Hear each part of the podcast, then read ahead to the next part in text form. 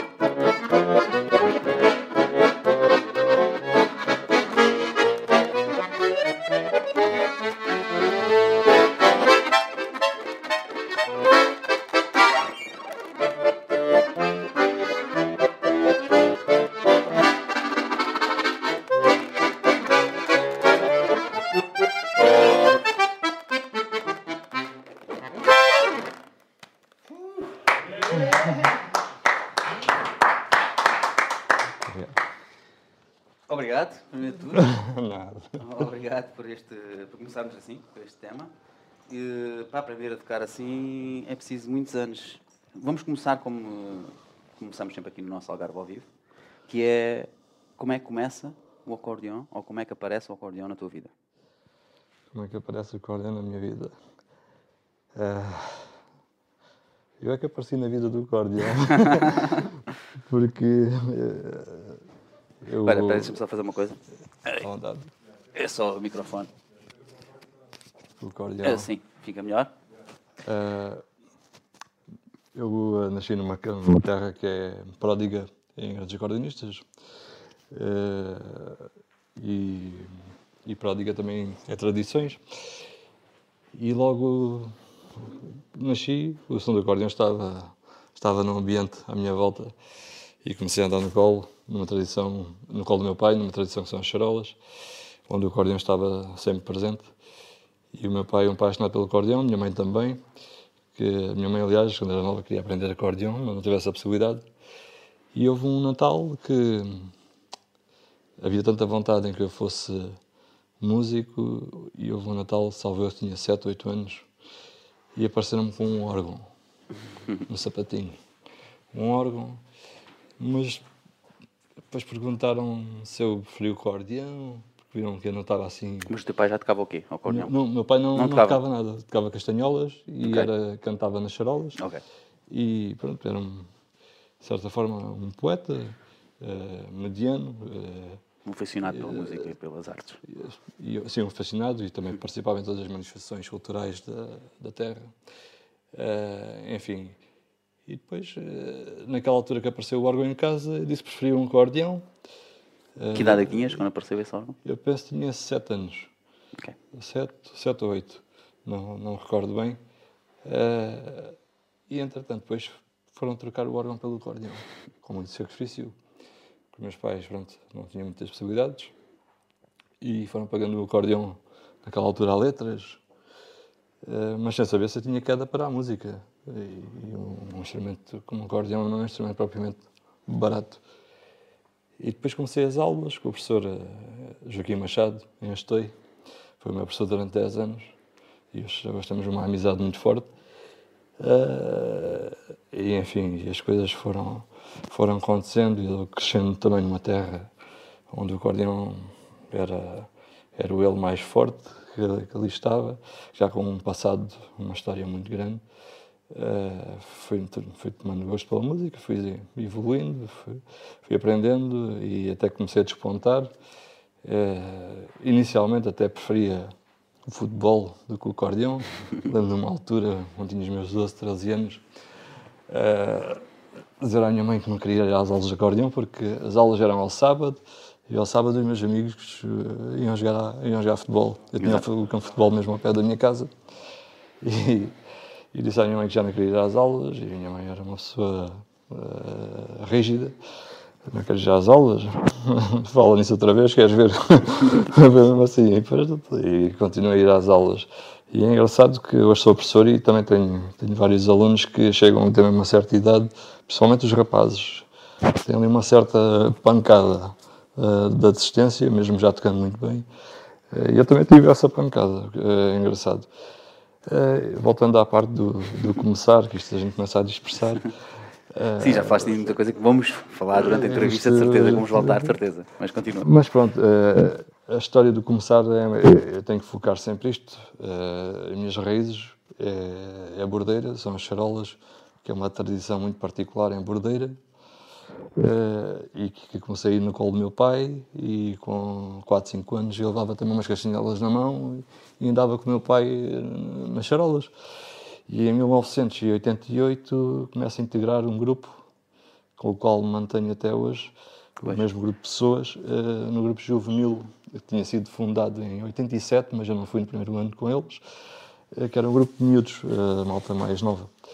Depois em 88 eu integro-me junto a eles e com castanholas. Uh, e em 1992, salvo erro, começo a tocar acordeão. nesse trânsito das castanelas para o acordeão. Uh, e aí comecei também a tomar um bocadinho mais, mais gosto pelo acordeão e também comecei a perceber que tinha algum potencial, porque nessa altura também lembro-me começar a aprender músicas que ouvia os grandes acordeonistas portugueses uhum. que tinham gravado e, e aquilo eu começava a associar as coisas pá, isso já estou a tocar isto então que isto tem algum significado se calhar preste para, alguma, nisto, né? preste, para, alguma coisa. uh, e, e, pronto, e depois sei que pronto, eu perco o meu pai quando tinha 14 anos, faltava cerca de duas semanas para fazer 15. Uh, eh, sei que essa altura era quando eu estava a ganhar um gosto especial pelo acordeão. Uh, e lembro-me até num, estar num jantar uh, em que o meu pai ainda estava, estava presente e estava a tocar e e ver o meu pai olhar para mim uh, feliz. Uh, feliz. Aliás, quando era miúdo, ele andava sempre feliz quando via tocar acordeão, porque onde eu ia, se fosse para um almoço, se fosse para um casamento, lá ia o acordeão na mala do carro.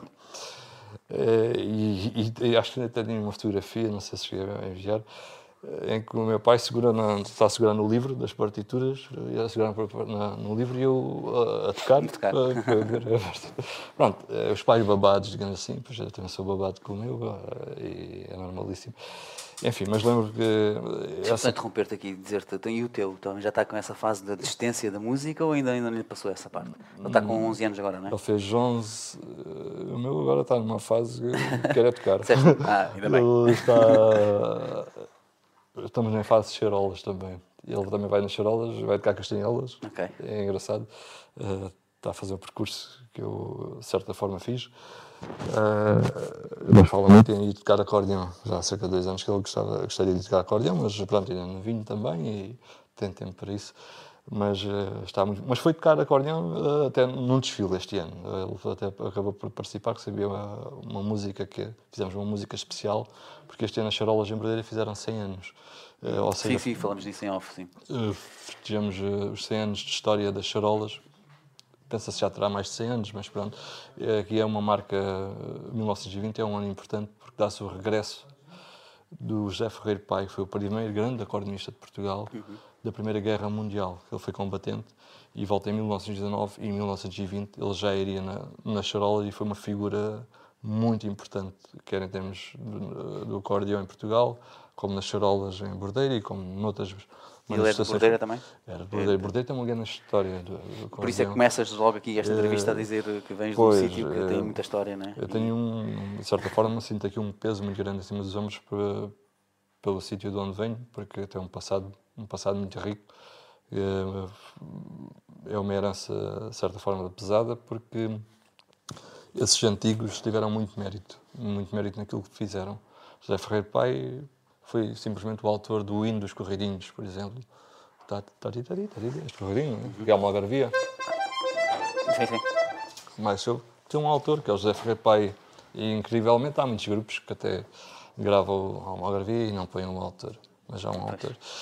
Uh, e depois, a seguir ao José Ferreira Pai, vem o José Ferreira Filho, vem o João Barra Bexiga, que foi um fenómeno de criação musical extraordinário, que a própria Eugénia Lima foi a rainha do acordeão, digamos assim, em Portugal, uhum. apelidava o João Barra Bexiga como o maior, o maior compositor que ela conhecia para acordeão. A própria Eugénia Lima chegou a viver, não era de Bordeira, mas chegou a viver em, em Bordeira e gravou muita música, música de Bordeira, foi quem mais gravou música destes autores que eu tenho estado a falar. Mas José Ferreira Pai, atenção, José Ferreira Pai gravou para Valentim Carvalho. Era o único, eh, estamos falar nos anos 40. Sim, sim, sim. Eh, ele gravava para as grandes de, de Colômbia e, e gramofone. E é esses os registros que temos hoje em dia também, os grandes registros que temos de acordeão, não é? Uh, temos, existem alguns, sim, até, embora há coisas que não, não consigo achar porque é de, de um tempo de discografenola e não é fácil de encontrar. Uh, tenho conseguido encontrar muita coisa, conseguimos recolher. Uh, o José Ferreira Pai, nessa altura, só gravavam os, os grandes artistas, é, que tinham a oportunidade Está em estúdio. Entrar em estúdio. Amália Rodrigues, estamos a falar. E o José Ferreira Pai, afinal, era um, uma grande figura. Se calhar, para a época, as pessoas até nem, nem se apercebiam bem a dimensão que o homem teria. E depois vem o João Barra Bexiga, como eu estava a dizer, que foi um extraordinário compositor e um dos meus ídolos, com quem convivi muito. E tenho algumas fotografias uh, Sim, estão, para vós. Passar agora. Uh, o António Madeirinha, o Daniel Rato, que está emigrado na Suécia, que por acaso fizemos a marcha dos 100 anos das Charolas, fiz em conjunto com o Daniel Rato okay. a música e as letras foram feitas por uh, grandes poetas de Bordeiro. E não há parte, já tocaste na Suécia? Na Suécia não, já me quis levar lá. já, Sei que já estiveste em muitas partes do mundo. Já estive lá ao pé. Falar disso também. uh, e pronto, e depois já aqui também há um outro grande acordeonista que foi o Hermegildo Guerreiro, não é de natural Bordeira, é de Salir, mas cresceu em Bordeira e o facto de crescer em Bordeira, pronto, para mim tem esse significado e para o Hermegildo também deve ter tido, uh, influenciou-nos bastante e ele tornou-se um grande acordeonista, um grande professor, foi o professor do Frado, por exemplo, do João okay. Frado. E do João Filipe Guerreiro, estávamos a falar há bocado, uh, que é, é, o filho. Uh, enfim, Hermes Guerreiro, depois também temos um outro rapaz já mais perto da minha geração, que é o Adra Barracosa. Epá, e tem sido uma grande. E agora temos mais novatos. Quer dizer então que aqui no Algarve estamos, estamos muito isto... bem servidos, não é? E, é... e depois já por todo o Algarve temos Sim. grandes artistas, não só em Bordeira, mas também. Aliás, todo o país. Eh, atualmente temos grandes acordeonistas. Vou já. Queria falar também deste CD que eu tinha aqui. Esse é, dos, é o... dos meus alunos. Exatamente, dos teus alunos. Eh, porque tu começas a ter aulas muito novo. Tens aulas especificamente de acordeão, mas também eh, chegaste a ter conservatório? Andei um ano no conservatório, um ano, um ano e meio, sensivelmente, e depois acabei por, e por, por deix também deixar. Uh, fui estudar depois para Alcobaça. Isto, pronto, falando do percurso, estávamos a falar um bocado, Joaquim, professor Joaquim Machado, durante 10 anos, tinha eu 18 anos sensivelmente, 17, 18, e fui para, para o conservatório. Porque eu até falei com o professor Machado na altura, ah, gostava de ir a uns concursos, e o professor Machado não era muito Apologista de concursos. Muito apologista, exatamente. Eh, porque, pronto, eh, e, e, e tem, tem razão. Eh, o João Barra Bexiga, tal compositor que dizia, ele dizia muito, estava sempre com esta frase: os músicos não se comparam, distinguem-se. E penso que isso é, essa frase ficou sempre na minha memória. E os concursos é bom porque obrigam-nos, pronto, há aquela coisa como são de novos, de novos querer ser o melhor, né? ganhar um troféu. E aquilo também motiva-nos ao estudo.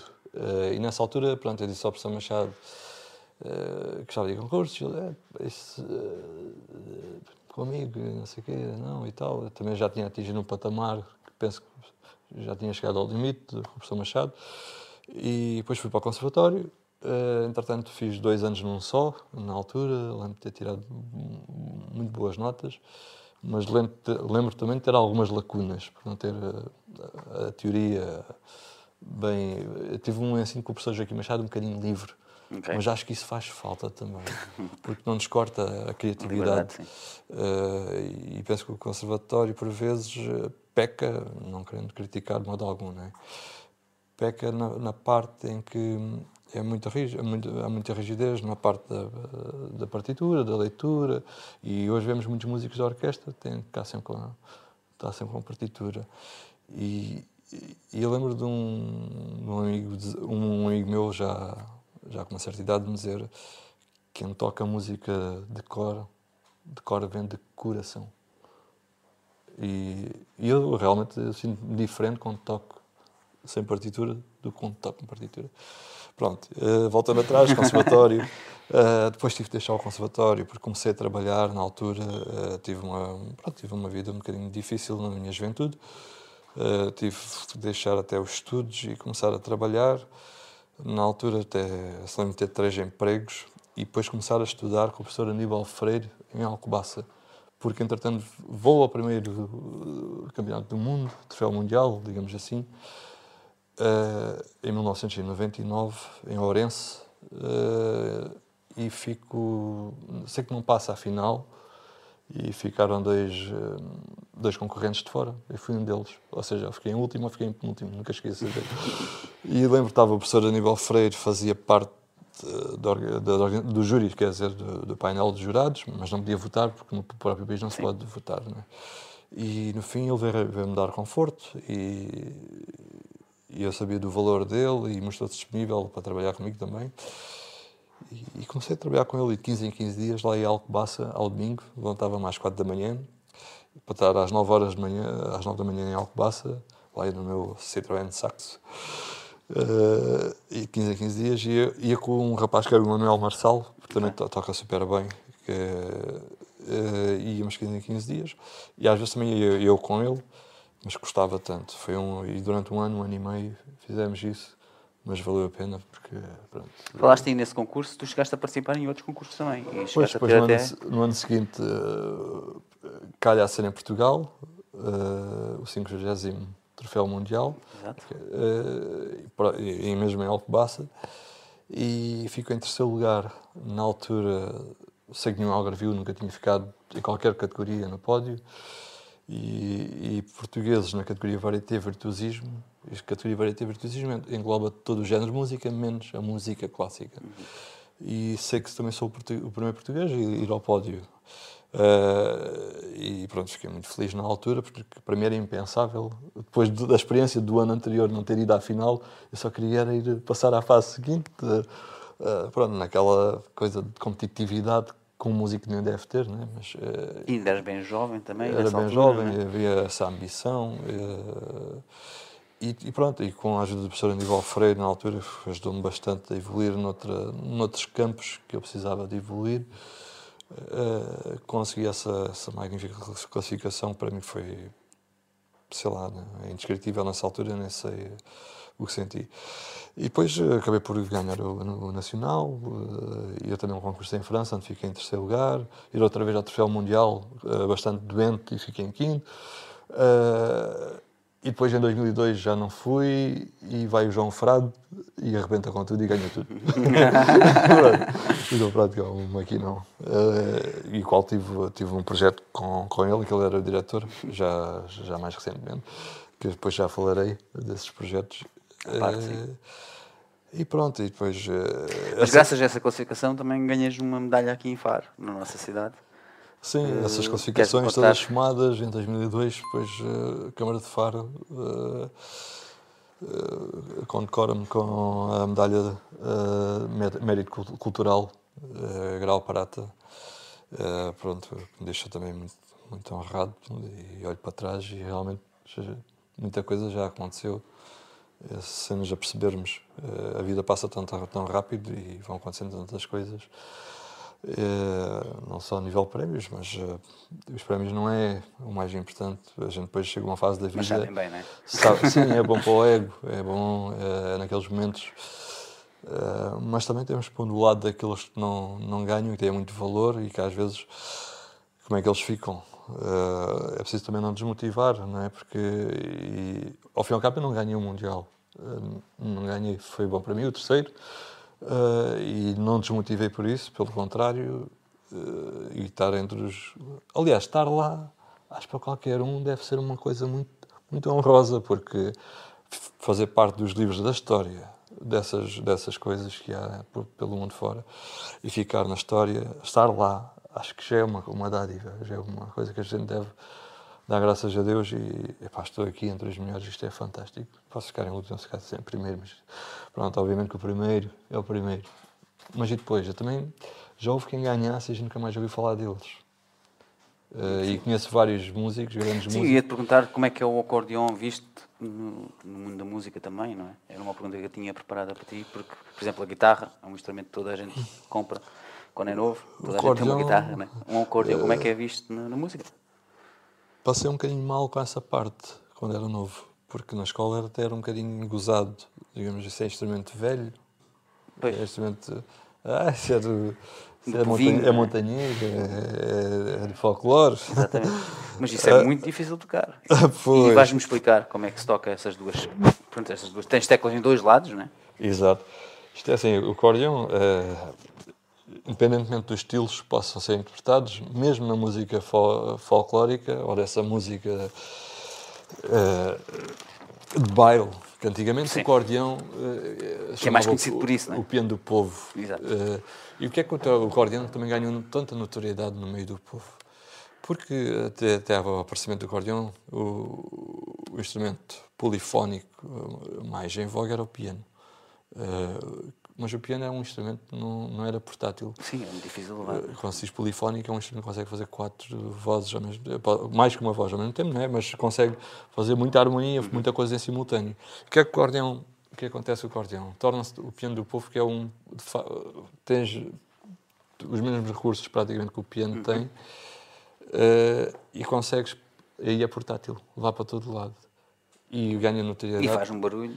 Pois, e ganha notoriedade, ganha notoriedade porque tu tens uma flauta, um violino ou um cantor que toca a melodia.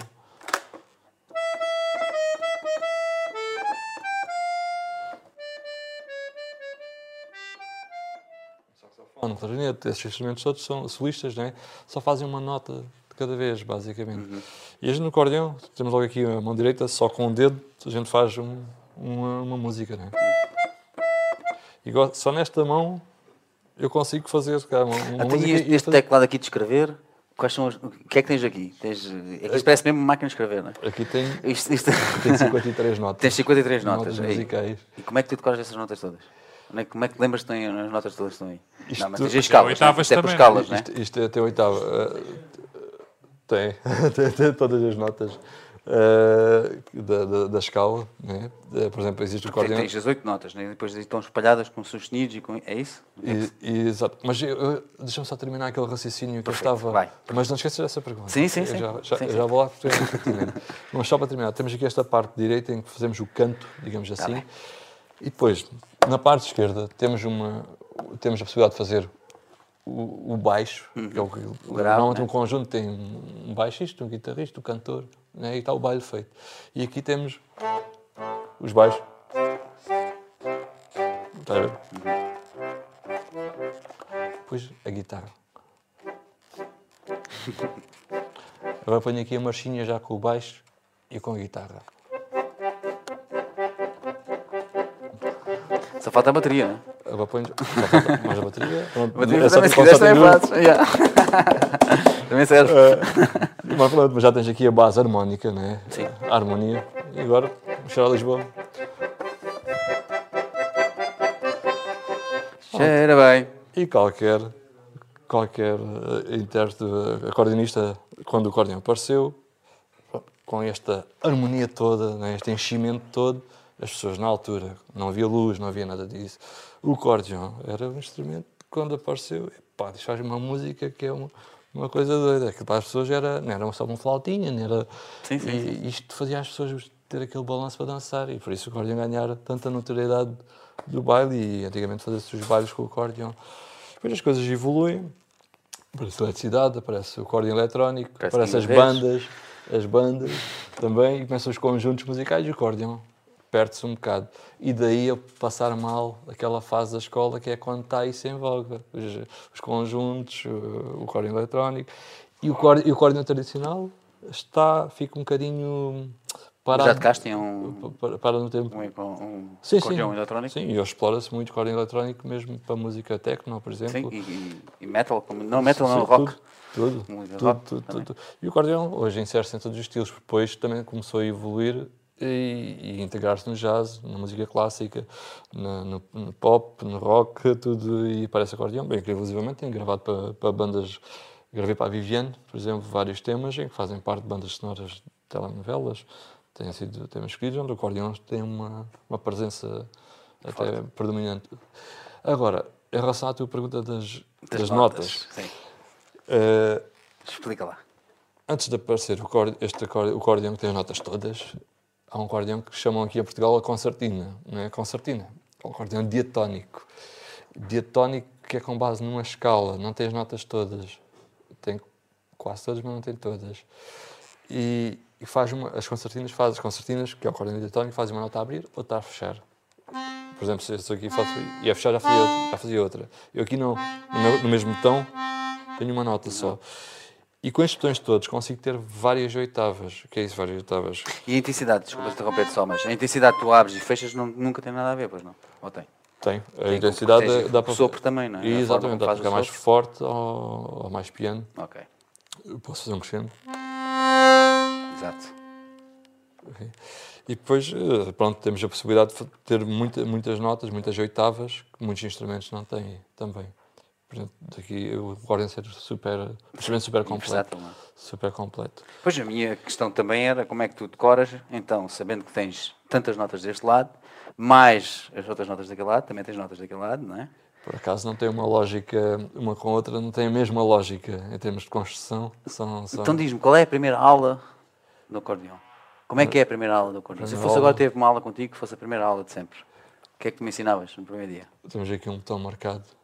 Normalmente aqui, nos acordeões mais pequenos não é no quarto botão. eh, mas pronto, o dó, É o é? dó, exatamente. Ele está bem formado. Ele, ele- ele- toca baixo. Baixinho, baixinho. E agora a partir Quase daqui, por exemplo, num teclado de piano, também há acordeões com teclado de piano, em que as notas já é igual ao piano. É? As teclas brancas, dó, ré, mi, fá, sol, lá, si, dó, vai tudo de seguida. E o acordeão não tem essa lógica, não Uhum. Ok. é assim tão lógico, inicialmente. Mas depois tem, um, tem uma vantagem, que eu a seguir já explico. Temos aqui o dó, e eu iria-te ensinar o dó, primeiro começar a tocar o dó, o dó a abrir, a fechar, ver se ganhavas o jeitinho de abrir e fechar. Depois eu ensinava onde é que é o ré, o mi, o fá, o sol, até ao sol só. Depois começavas aqui a fazer uns exercícios com o dó, ré, mi, fá, sol, só para começares, No primeiro dia aprendi logo isso? geralmente sim. Top. No primeiro dia eu gosto de chegar logo à mão esquerda. E depois começava aqui logo a... Sou canhoto. Faz Já diferença? somos, do- já somos dois. É? Muito bom. Faz alguma diferença? Há acordeões para canhotos? Não. Que eu saiba, não. É- Estás a ver? Isto é uma, Mas como isto é um, é um uma instrumento... vida a combater essa coisa, não é? Não, eh, mas aqui a questão, tu tens de tocar com as mãos de qualquer modo, seja canhoto ou destro. Pois, mas imagina que se isso fosse ao contrário. Eh, Se calhar tu tinhas aprendido de outra forma e tinhas uma certeza diferente na tua esquerda. Não, tu também solas na esquerda. eh, Eu? Eu não sou nem, com a esquerda nem com a direita. Então- nem com uma nem com a outra. Diz-me uma coisa. Esse, esse- o acordeão tem também esses botões quadrados aí no lado de Pois, baixo? exato. Isto é Isso é o para quê? É tonalidades? isto são registros, exato, são son- sons diferentes. Dá para a gente pôr mais grave, às vezes, por exemplo, é grave. Depois tens aqui, por exemplo, este que é muito mais agudo. Ah, E aqui também acontece Mais ainda. Ainda ganhas mais oitavas, ganhas mais notas ainda. E aqui também tens a mesma cena. Por exemplo, agora vai ficar mais agudo. Está a ver aqui nos agudos? A ver onde chega? mas, ih, lá, mas está escondido aqui. Onde é que tens isso? Ah, tens aqui Exatamente, são os atrás. reis, aqui atrás. Tenho vários son- sons. Ah, Para a câmara. isso, é muito, isso é muito bom, esse acordeão. Quanto é que custa um acordeão destes? Este, Este que tens aí no teu, teu colo. Este preço. Dá para comprar esta casinha? Não, a casa também não. Não? este, Este este, estúdio? este custa. Este, este é muito. Dá para comprar a minha ex-dinheiro e... Está ali aquela. aquela está ali. Dá, deve dar. Deve dar. Não sei quanto é que é a tua ex-mulher. É pá, é carinha. É carinha. É carinha. Não, Não, mas é- não é muito, não é muito. Estas, estas duas juntas, sim, se calhar é o preço disso. Vamos ver. Não é? Não é, Luís? Não achas? Estas, as nossas duas, a minha ex e a tua mulher e a tua ex também. Já dá para um carrinho novo. Já dá para um carrinho novo. Então é o que eu estou a dizer, é isso. Então é isso, é isso. É as nossas duas juntas, é isso. Então vá, uns 10, 15 mil, vá. 15 mil. Uns 15 mil. Este, este 15 mil. E há, junta as três câmaras juntas. junta as três câmaras. Pá, também. A gente, a gente investe aqui, mas também calma, não é? Nossa. Preciso ter calma. Não digas onde moras. Yeah. Tu, é que não, tu é que não podes dizer, porque nós já fizemos 66 entrevistas com a tua e ninguém sabe onde é que isso sem ser os entrevistados. Onde é que isto é? Já estão a mudar de planos, não é? Precisas de um novo, não é? ah, nós tivemos hum, já duas vezes o grupo folclore aqui do Montenegro e hum, eles trouxeram o acordeão, obviamente, na, na segunda vez, na primeira vez não trouxeram. E falaram-nos também dos preços, mas do outro, de acordeões um pouco mais baratos, é? E que são sim. feitos também aqui no Algarve por um senhor que tu dizes que já, disseste-me em off, já infelizmente já não faz acordeões, não é? Sim, ele já não. O conhecimento, que, o conhecimento que eu tenho é que ele já não trabalha. Que é o Sr. Zé Domingos Jantavira, que era, é, um, é um artista a fazer acordeões e a arranjar, a fazer reparações também. Que ele próprio inventava ferramentas para arranjar os acordeões, que era uma coisa. Aquela cabecinha era espetáculo. E pronto, a idade também já veio pesando e, e penso que ele neste momento já não, não exerce mesmo nada, não faz já. E então onde é que tu agora desenrascas? Eu normalmente consigo me desenrascar por mim próprio, em muitas situações. Faço, Constróis também? Não, construir Ah, não. ver. Não, faço pequenas reparações. Sim, mas não, eu- afinações, essas coisas assim, fazes tu próprio. Não é? Não, afinações só, coisas pontuais, mas se for uma nota ou outra, e quando é coisas assim mais difíceis, vão um senhor que é eh, o senhor Ricardinho, emboliquei-me, que é talvez agora o único no Algarve, aliás, a sul do Tejo, com- trabalha bem nessa parte da área da afinação. Depois na mecânica é mais complicado, porque ele não gosta de mexer e às vezes se acontecer alguma coisa não é fácil. Ou temos de ser um bocadinho curiosos e tentar. eh, Como é que é a mecânica aí dentro? É Como como um órgão? É mais como um órgão ou é mais como um piano? Ou não tem nada a ver uma coisa com outra? Não tem nada a ver Ok. uma coisa com outra, mas. Vais abrir? Uh, lindo. Não estava à espera. Posso não estava à espera, mas muito obrigado. Não, isto é fácil.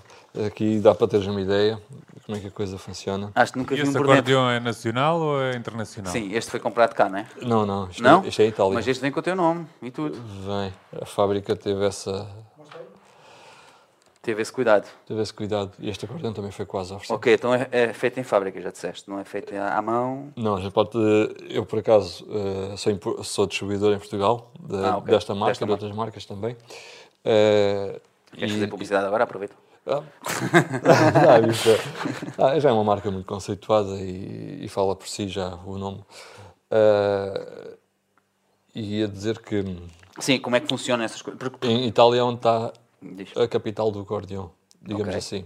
É onde estão muitas fábricas, onde começou a indústria. Chama-se Castelfidardo, que é, é- pertence a- ao distrito de, de Ancona. A gente diz, eles lá dizem Ancona. Aqui- mas a gente aqui diz Ancona. Que é para disfarçar a... Pois, é, Isso é onde? Norte, Sul? mais sul. É mais sul. Ancona é mais a sul? E Desculpa. as coisas têm sido ditas pelos seus nomes. Não, é o nome da cidade. É o nome da cidade. Sim, sim. E gente temos terras em Portugal, Sim. são nomes piores. Aliás, Sim, certeza, de certeza. temos uma parecida. Temos-. Pronto, mas Ancona, ok? Castelfidardo, Castelfidardo. Pronto, foi onde começou a indústria, eh, por volta de 1860, 1870, começou a indústria do acordeão. Cá e- forte. e- e- sim, sempre foi, foi, foi forte. Tu tens aqui esta parte que é um mecanismo onde carregas aqui num botãozinho E e que levanta. E Ok. ali estás a ver aqueles orifícios Hum, é onde entra o vento. Então. onde vai entrar o ar. Ok. Ou expelir o ar. Se tu fechares o folo, vai mandar o, o ar para fora. ok, ok. E pronto, isto vai, vai entrar lá o ar, o, o- ao sair, e vai passar. Por isso é que tem. Vai entrar por aqui, já existe isto lá dentro, que é isto é um cepo onde tem as, as vozes, isto são as vozes, estas palhetas, que é isto que vai vibrar Exato. quando o ar passa e, pro- e produz, Ok, e produz ok. som. Então é mais como um trompete ou como um saxo, pronto, por assim dizer. não é? Assemelha-se a uma forma. harmónica. Uma harmónica, pronto. Uma ok. harmónica é da família do, do acordeão e dos soprados. Ou... Eh, como é que se chama isso? Tens na mão? Isto é uma parte do acordeão. Isto é um cepo com várias vozes. Estas placas tem um, Mas não tem um nome específico, só esta peça? a gente chama cepo. A gente, em Portugal chamamos cepo. Eh, e em inglês, de, de read block, o bloco de, de vozes, eh, traduzindo mais especificamente. Depois, como és da bordeira, tens que saber. eh, Em tens tudo, Bordeira. em, tudo em inglês, né? Porque tens de traduzir lá para a malta de, que vive lá. Eu- Para os estrangeiros que vivem lá. Aquilo está cheio de Ah, estrangeiros, não está? Pois, que está cheio de estrangeiros, é verdade. Como é que tu divulgas esta cultura a esses estrangeiros? Eh, aos estrangeiros de Bordeira, olha, acho que não tenho divulgado muito porque eles não se deixam muito, eh, só às vezes, no Foro da Ameixa. que é o, o Foro da Ameixa que já falámos já há bocado. Em off. Eh, Mas já agora podes dizer agora. O Foro da Ameixa é um restaurante muito conceituado aqui na, Na zona. na zona. E ali em Bordeira, pronto, é o restaurante mais, mais procurado. Não é bem. É ao, é ao chegar a Bordeira. Está na freguesia de Estou, atenção. Mas já começou-se de Bordeira. Eh, isto a propósito de- dos Dos bifes. Mas, mas queria dizer também que, hum, sabes que em Bordeira, eh, falaste no construtor do Zé Domingos, mas em Bordeira construiu-se acordeões. Eh, para além desta história toda dos acordeonistas, antigamente também havia um senhor que fazia concertinas e arranjava concertinas e depois houve um outro que foi um grande artista, um grande artesão, fez mesmo acordeões made in Bordeira, que era o senhor Joaquim Contreiras. E esses acordeões que ele fez eram afinados pelo próprio José Ferreiro Pai, o acordeonista. Ok. Ele fazia a parte da madeira, a construção do acordeão, o Contreiras. E depois, quando chegava à parte das palhetas, acho que vinham comprar aqui uma drogaria em Faro, o aço, as, palhe- eh, as- as palhetas em aço, que não era vendida em palhetas, eles depois tinham que fazer as Vocês palhetas. compravam o material e eles E- inventavam. E, né? eles depois cortavam. eh, porque o Zé Ferreiro, o nome dele era José das Neves Vargas. Ele ficou conhecido como Ferreiro porque a família dele era, era, era uma família de Ferreiros. Ele era Ferreiro de profissão e pronto, isto tudo junto com o artesão Contreiras, eles lá conseguiram começar a fabricar acordeões. E ainda há alguns, e o acordeão dele está até no Museu Etnográfico em Faro, pode ser visitado. E diz lá mesmo Bordeira, Fa- Faro, e a marca do acordeão é Joaquim Contreiras, J. Contreiras.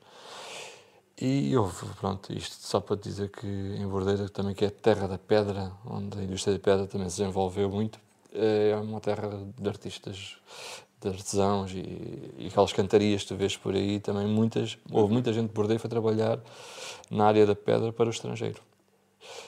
É, enfim, terra com muita arte. É, E cheio de artistas. Com muita arte e cheio de artistas. e cheio de artistas e poetas também. Sabias, António Aleixo, grande poeta popular, o maior poe- poeta popular português, estava sempre caído em Bordeira, por exemplo. Ele, aliás, António Aleixo fez, Estava sempre caído, mas porque comia muito e depois caía lá. não ou- porque havia uma... Bom, acredito, acredito, acredito, É que na bordeira bebe-se bem. acredito que sim, acredito também, porque aquela inspiração toda não podia vir só assim do... Aquilo podia ser também como uma dorminha Exato. Pois que o medronho lá é muito bom. Eu não, não posso falar em medronho porque se a malta amiga estiver a ver isso aí, pode haver aí. Falando na malta amiga a ver isso, eh, quero pedir lá para casa, quem está a ver, e para quem não está em casa, mas está online a ver também, que façam perguntas ao Nelson. Temos, eh, temos aqui uma pergunta. Temos? Olha, boa. Falando da bordeira, temos o, o Marco, o, o Mauro. Ah, o Mauro O Amaral. Mauro manda abraços. Grande abraço. Já falamos dele também aqui em off. O João Silva também a banda, manda abraço ao Nelson. Oh, O João. Miau também. E pergunta qual é que foi a viagem mais longe que fizeste com os teus alunos em campeonatos do mundo? Uma boa pergunta, a gente já vai lá a essa pergunta. E porquê? Porque eu também, ainda há pouco, E- tinha e pe- pe- eh, pegado, pego no CD. E, e pronto, eu queria falar disto, porquê? Porque isto também faz parte, lá está, do teu percurso. Tu depois vais estudar, creio que para Beja, para tirar eh, a licenciatura, para poderes também em ser professor, musical, né? para poderes ser professor de música. Exato. E, e é aí que surge então, e começas a, ser, a dar aulas aos miúdos e depois surgiste, não é? Passando mais muitos anos à frente, surgiste este CD. Começa a dar aulas antes de ir para a Beja. Ah, Até- ok, já davas aulas antes de ir para... Sim, eh, isto há uma história engraçada antes de ir para a Beja, porque eu também era maluco pelo futebol, como te disse há bocado, e, e até houve uma situação. eh, eu não, era, não considerava assim um, jogador por aí além, mas é engraçado que eu fui a Lisboa fazer um. um fui a um concurso de acordeão, eh, às escondidas do professor Machado, porque ele não gostava de concursos. E, e no dia a seguir, um, um meu tio, e já depois, após, eh, foi no mesmo ano, salvo erro, da morte do meu pai, ou no ano seguinte, eh, salvo erro, no dia a seguir, o meu tio leva-me a um treino de captação de jovens do Benfica, que havia, ele sabia. Epá, e sabes que acontece uma coisa muito engraçada. Eh, vou lá, aquilo era a semana toda, naquele dia eram, éramos 44 rapazes, nasciam era 44 todos os dias. E faziam, como é que eles faziam a seleção do. Para jogar uns contra os capta- outros? Exato, faziam duas peladas, ou seja, 11 contra 11, e depois outra vez outro jogo dos outros 11 contra 11.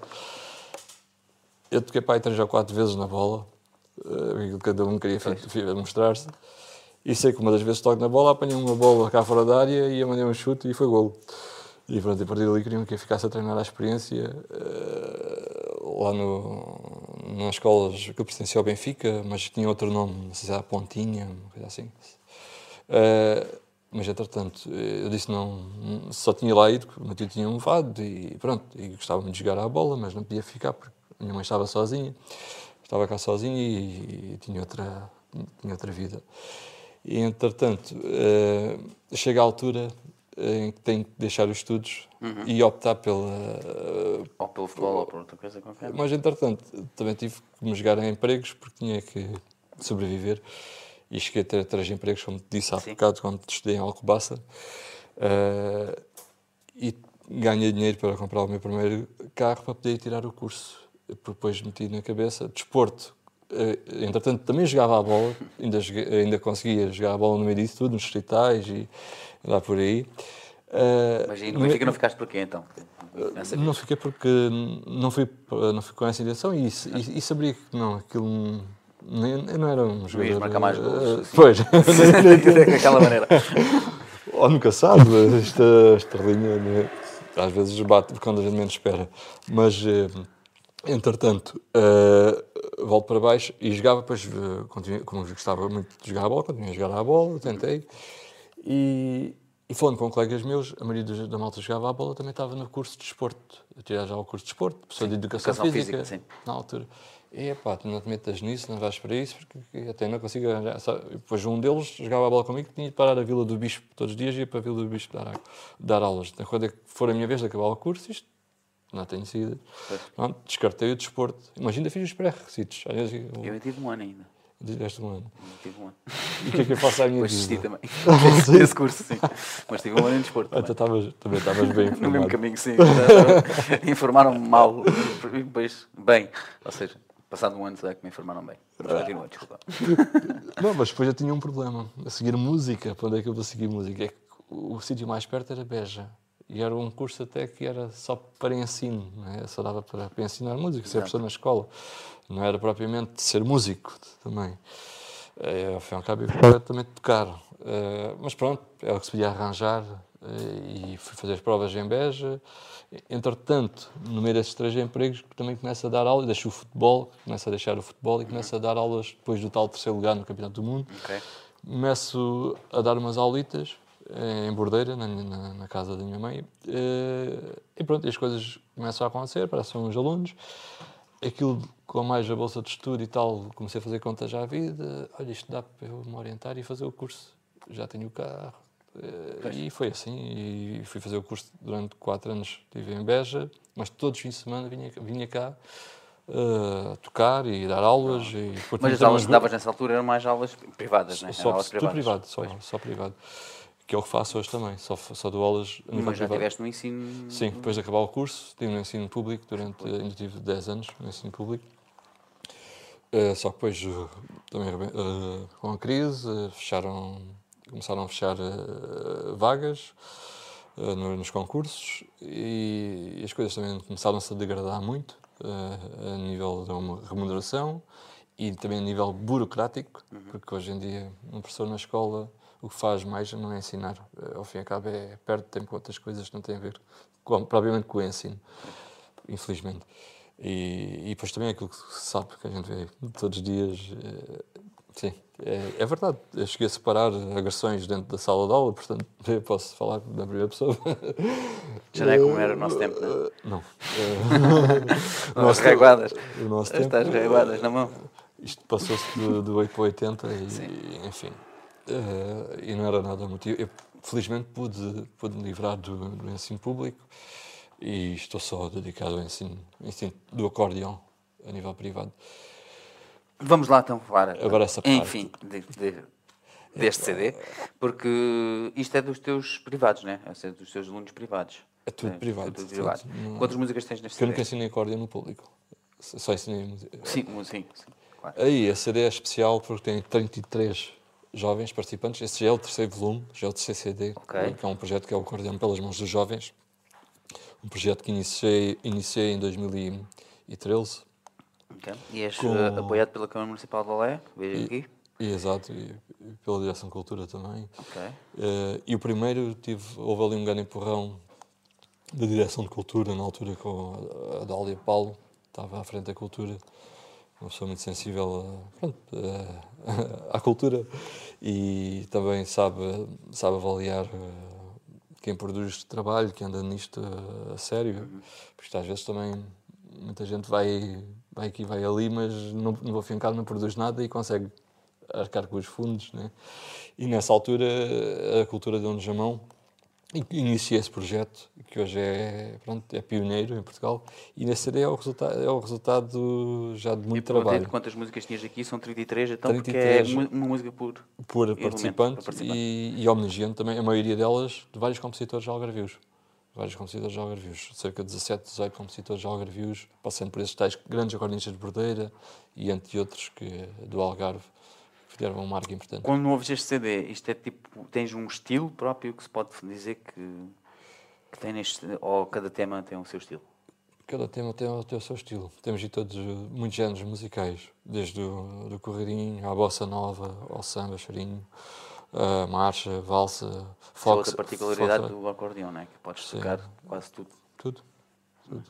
Eh, e pronto, e por acaso aí na capa está de costas o campeão do mundo, que, Assim, que é o, capa, João, né? o João Palma, mas nesse, quando esse CD foi lançado e ele ainda não era campeão do mundo. Essa foto até foi aqui no Teatro das Figuras, numa brincadeira, Sim, que era um antigo café E a- ali. e aproveitámos eh, essa imagem que achei interessante. E é engraçado que o João, depois, nesse ano, acaba por, eh, por vencer o, o Mundial e, e o prémio de Castelfidardo, onde, está onde se dão as fábricas de acordeão, onde fazem um, um dos prémios mais importantes. Que o João Guerreiro, que falámos há bocado, também venceu. Sim. que é um- Vamos pôr um vídeo teu? Yeah. Sim, vamos pôr esse vídeo em que tu estás a participar com o, Sim, pode o ser. que tu participas com o João Palma, não é? João, João Palma? Sim. Sim. eh, Uh, PIF 2018? é ah, isso? é quando ele ganha em Castelfidardo. Ok. É um, Como é que é o isto? Estamos prontos para poder passar o vídeo então? Então, até já.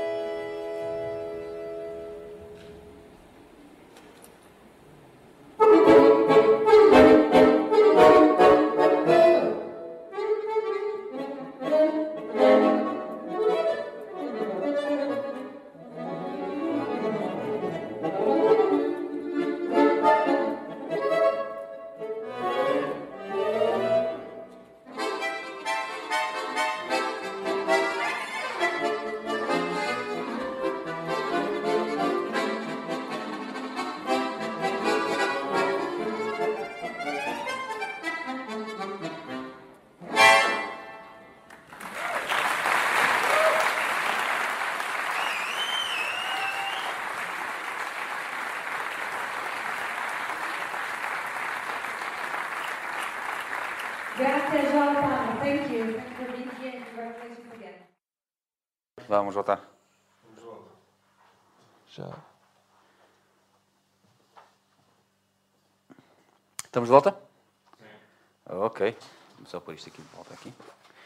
Este vídeo que acabamos de ver, não eras tu a tocar, não é? Era o... Não, era o meu aluno João Palma, João que Palma, agora já não é meu aluno, agora está a tirar o curso superior de jazz em Lisboa, na Escola Superior de Música. Que é... E eles têm um, um, um instrumento acordeão na, na escola? Não, ali de jazz, eh, é no só- jazz aquilo, só havia três vagas, para to, salvo erro, para todos os instrumentos. É, não há especificamente professor para um, para um instrumento. Lá é jazz e tens que. Pronto, tens, acho que depois tens de ter eh, piano e, teoria e, e o jazz em si. Sim, sim, História de jazz. História, exato. Temos a tal pergunta do, do João Silva que temos que responder, no fundo, eh, que é qual foi a viagem mais longe com os teus alunos para um campeonato do mundo? Mais longe foi agora em 2019, à China. À China, exato, tínhamos falado em off também. No espaço do ano fui duas vezes à China. Foi, estive em dezembro, eh, não foi eh, dezembro de 2018 e estive agora em agosto de 2019. Em dezembro fui com o João, fomos dar concertos e fui também dar uma masterclass e uma palestra para, para professores, como convidado. Eh, e depois estive em agosto com, com um aluno que é o Pedro Ivan, Pedro, Pedro Gonçalves, e, e fui júri também da Copa do Mundo em representação da Associação Mital Gravil, de Acordeonistas do Algarve, que é uma associação de acordeão do Algarve que é Mital Gravil.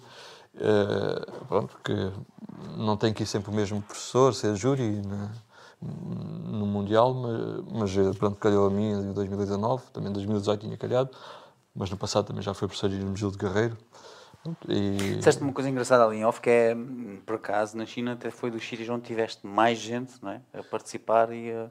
Sim, eh, porque nós China. perguntamos se havia muita gente a participar nestes, nestes concursos. China é uma, China é uma loucura. O acordeão, neste momento, acho que é o terceiro, o terceiro instrumento mais procurado, em termos de aprendizagem.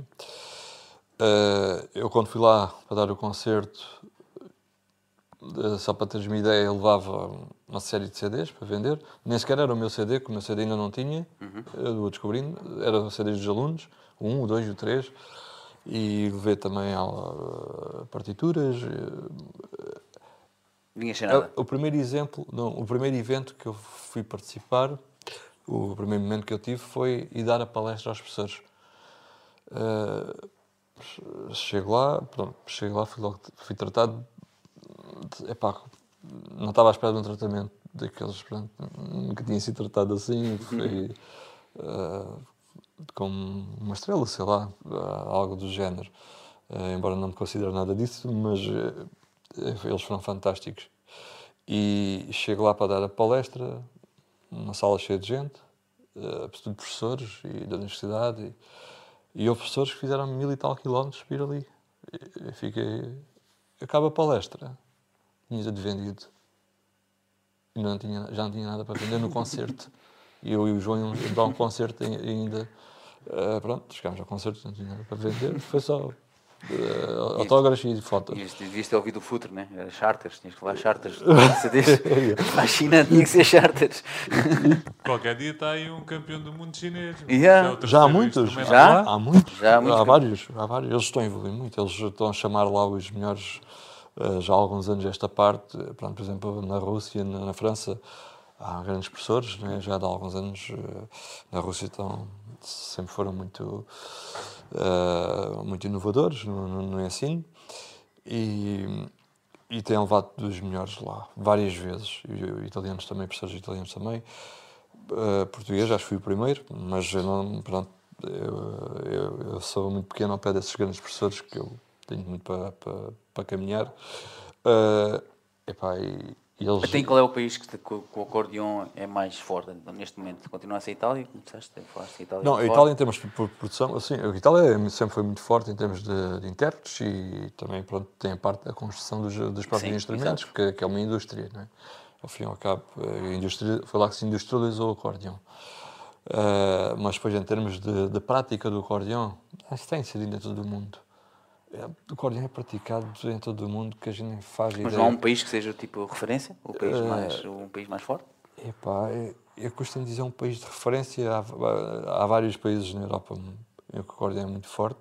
Pronto, a Rússia, super, super forte, principalmente na área do clássico.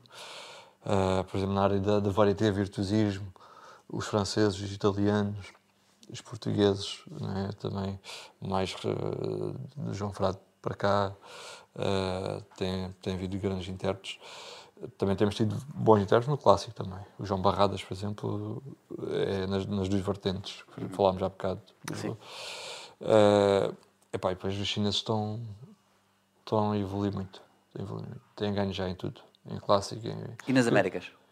nas Américas, volta e meia também apare- aparece, aparece gente a tocar muito bem. Há muita gente a tocar acordeão. No Brasil, loucura. Principalmente da América do Sul, não é? Do Sul. Eh, Sim, mas no Norte também há. No Norte também há. Eles fazem, eles fazem encontros onde juntam milhares de acordeonistas. Batem recordes. eh, aquilo é uma coisa, a gente às vezes acha aí vídeo na Alemanha. eh, A gente a tocar eh, uma doidice, juntam um- uma série de gente que é na- naqueles jardins que aquilo. Uma pessoa nem, nem nos passa pela cabeça. Ah, Pronto, mas a gente, eh, ao, ao estar a falar forte, fala em termos de, de intérpretes também, não é? Sim, de sim, grande sim, qualidade. Eh, pronto, Sim, sim, número, não é? Não estamos a falar só de número, estamos a falar também de... e esses países do leste da Europa também são eh, Sérvia, a Bósnia, Roménia, não? Roménia não tanto, mas às vezes parecem uns romanos a tocar eh, aquelas coisas dos países deles, eh, coi- coisas Pois, por, por isso é que eu falo. e, muito engraçadas que a gente parece que aquilo não é nada, mas se a gente for pegar naquilo, É difícil, não é? pois, troca-nos os olhos. O que é que é ou qual é o estilo que achas que é mais difícil no acordeão? É para o estilo mais difícil. Que sentisses que, que não. que não é que não, que não fosse feito para o acordeão, mas que, que não, não, não flui tão bem. Epá, Existe? Pronto, o, clássico é uma área eh, que é muito específica, é muito virada para, para, a, orquestra sinfónica, né, para o piano, eh, e tem-se tentado transportar, por exemplo, peças do barroco, né, que são, foram escritas para cravo, o Barre, né, que escreveu cravo, cravo bem temperado, e Scarlatti, e as- essas peças do barroco transportaram para o acordeão. Só que nessa altura nem havia acordeão, o acordeão não existia. Torna-se torna interessante ouvir escutar no acordeão eh, e, e é difícil de escutar no acordeão. Pronto. Eh, eu não me sinto à vontade nesse tipo de. Não é a minha área. A minha área é tal, vir- tudo que não é clássico, embora às vezes toque coisas clássicas, mas com, com este tipo de acordeão, porque depois há, outro tipo de, há um outro tipo de acordeão mesmo direcionado para a música clássica. Uh, eu não diria que há assim um género mais complicado, porque depois, uh, dentro disto de, de- uma música brasileira ou dentro de um corridinho, a coisa pode complicar-se. não é? Depende do que eu escrevo. Pois. não é? A gente tem aqui corridinhos que eu aí correntemente, são fáceis, super fáceis de tocar, e que a gente ensina logo aos miúdos e eles tocam. Mas temos outro corridinho que eu posso andar toda a vida a tentar tocá-lo bem e, não nunca- consigo tocar bem. Não é?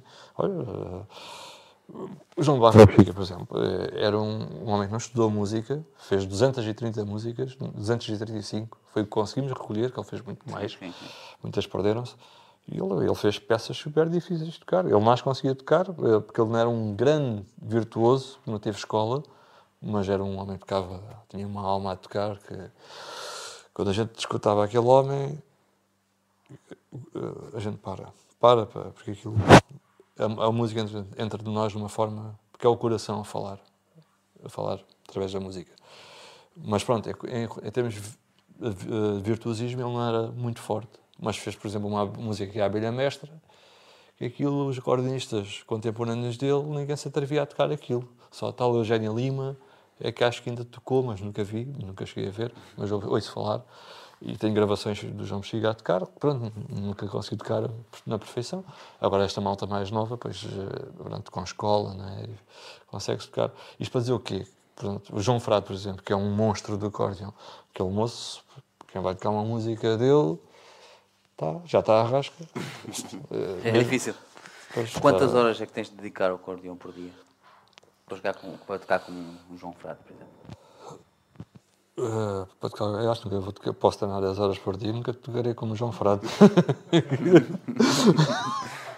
Então quantas horas tu dedicas ao acordeão? quantas horas tu dedicas ao acordeão? Eh, eu segui outro, outra linha, pronto, eh, também há que dizer que o João Frade seguiu a vertente de inter, Nem, nem toda a gente pode ser um Cristiano Ronaldo, não é? E também, também, também. Eh, mesmo que seguisse a vertente de intérprete, que eu acabei por seguir também a via do ensino, Uhum. Claro. eh, e também a via da investigação, também já vou falar sobre isso, que é muito importante. Eh, por isso é que estou a falar aqui da, da parte da bordeira, desses Uhum. compositores. T- Estava a falar das horas. Eu posso, dizer, eu posso dizer que para gravar o meu CD, eu, eu passo dias sem tocar, semanas, sem praticar. Consegues passar? Passo, sem praticar. Porquê? Porque eu dou muitas aulas. Eh, acabo por dar muita- muitas aulas, tenho mais de 40 alunos. E, por exemplo, só ao sábado eu dou 10 horas de aulas. Eu acabo o dia, não posso já ouvir acordeão, nem, não posso ouvir nada. Se não me apetece chegar a casa e apagar, desligar a ficha do, do ruído. Ah, isto para dizer o quê? Como é que eu posso tocar acordeão quando chego a casa? Não dá. Ah, mas para, para gravar esse CD está aí, cheguei a tocar 12 horas no dia. Mas gravei também o CD o CD sobre brasas. Esse CD tem uma história Mas, mas quando dizes que tocavas 12 horas por dia, tocavas as 12 horas a praticar ou tocavas 12 horas a gravar? A praticar e a gravar. Ok. Ao porque o CD tempo, foi mesmo... Há aí uma peça ou outra que foram terminadas a gravar. Ok, ok. E há coisas que até foram improvisadas eh, também. Quantos Eh, temas tens nesse CD? 11, 11 eh, temas. Quem é que fez o design? O design foi a Teresa Lucas, uma rapariga de Santa Bárbara de Nestes, que é uma querida e foi uma querida, teve muita paciência para mim, que foi muito chato. Eu pergunto isso também por causa disso, porque sei que é, é uma coisa que é sempre um, bocado, um pouco específica de cada artista, não é? E o fotógrafo também convém dizer, eh, Exato. essa Quem- foto quem saiu, eh, saiu eh, a foto da capa saiu logo assim da, da máquina. Acho que é uma, um- a máquina faz logo esse efeito. Ok. Eh, não sei, não me perguntes como, sabes, sabes isso mesmo que eu. E foi o Nuno Loureiro, que é, ele é professor aqui na Universidade do Algarve e é jornalista também do, do Barlavento. Eh, e foi um grande amigalhaço. eh, também teve a paciência de fazer umas fotos e, enfim, e colaborar no, no CD, que acho que satisfez-me bastante. Está engraçado, sim. E esse CD, pronto, eh, também podemos falar dele. Uma, Chama-se uma, uma técnica, não é? Isto, isto, isto lá está. Uh, já vimos aqui a capa. Isto é uma técnica de fotografia que tu estás a dizer, que foi tirada em dois frames, né? com a lente fica aberta e depois tu usas a luz que é para poder fazer isto. Ah, Ficar em cima. Esta aqui. Esta é a primeira foto que é tirada, esta é a segunda. E sabes, qual é? sabes, consegues ver qual foi a primeira e a segunda? Sim, em princípio dá para ver. Porque uma fica sobre a outra. Desconhecia. O eh, fica sobre a outra. Nossa, sou mesmo nerdinho nessa parte. E esse CD? Não te lembras de ter um flash nesta parte? Não tinha flash, tinha. Exatamente, porque esta aqui foi tirada sem flash e esta é tirada com flash, dentro do movimento, dentro do mesmo frame. E pronto, é muito engraçado, é uma técnica de fotografia muito conhecida. esse CD foi um marco importante. eh, Neste também é foto muito boa. esse- Como é que é o nome do fotógrafo? Disseste o. Nuno, Nuno Loureiro. Ah, E Excelente CD trabalho. eh, chama-se Descobrindo. Já agora posso falar um bocadinho do, Por favor. do CD. Sim. Eh, abre com um tema que se intitula Charolesca. Charolesca tem a ver com charolas. Charolas, Yeah. ok. Depois eh, podemos passar o videoclipe eh, da Charolesca, se, Sim. se for possível. Falas primeiro do CD e Sim, depois falo passamos. agora. A Charolesca é um tema come na veia, no fundo, das charolas, que é o meu berço. O CD chama-se Descobrindo e tentei também ir à procura de mim próprio, eh, desde as minhas raízes, né, aquilo que me influenciou ao longo da minha vida eh, musical eh, até aos dias de hoje. E começa com a Charolesca, que é, é aí que começa tudo, nas charolas, no do meu pai. E o videoclipe até começa depois com quando eu era mesmo miúdo e abro uma fotografia que eu estou junto do meu pai na, na- nas charolas. Eh, e no meio dessa peça charolesca aparece um pequeno excerto de um tema com a letra de Joaquim Farias, um grande poeta de Bordeira, já com 80 anos, e a música de um grande acordeonista que era aqui do Montenegro, que era o Álvaro Carminho, já faleceu, Ok. e que fez muita história também nas charolas de Bordeira. Aliás, em Bordeira passaram praticamente quase todos os grandes acordeonistas do, do Algarve, eh, nas charolas. Eh, depois, esse tema aborda as charolas. eh, Tem que é o primeiro tema. Depois vais para o segundo tema, que é o segundo tema Mr. que é o Machado. Mr. Machado, que é dedicado ao meu primeiro professor, Ok. Joaquim Machado, que é uma. um- Chamavas o Mr. na altura? Eh, Mr. eu tenho uma ele foi imigrante no Canadá há muitos anos e, eu vi ele falar muitas vezes em inglês, porque ele depois em casa. Ah, eu pensava que era Mr. por causa do futebol. Percebes? Porque tu eres tudo, está tudo ligado. Ok, está ok. tudo ligado. Eh, futebol não, mas eh, ser o professor, ser o mister, Sim. ser um conselheiro. eh, e depois também o facto de ele ter sido imigrante e falar muito, muito em inglês também. Expressões, né? E depois também ele foi imigrante em França e gostava muito de tocar valsas francesas também. Também teve em França e depois foi para o Canadá. Eh, e foi em França que ele também desenvolveu muito eh, a nível do, do acordeão.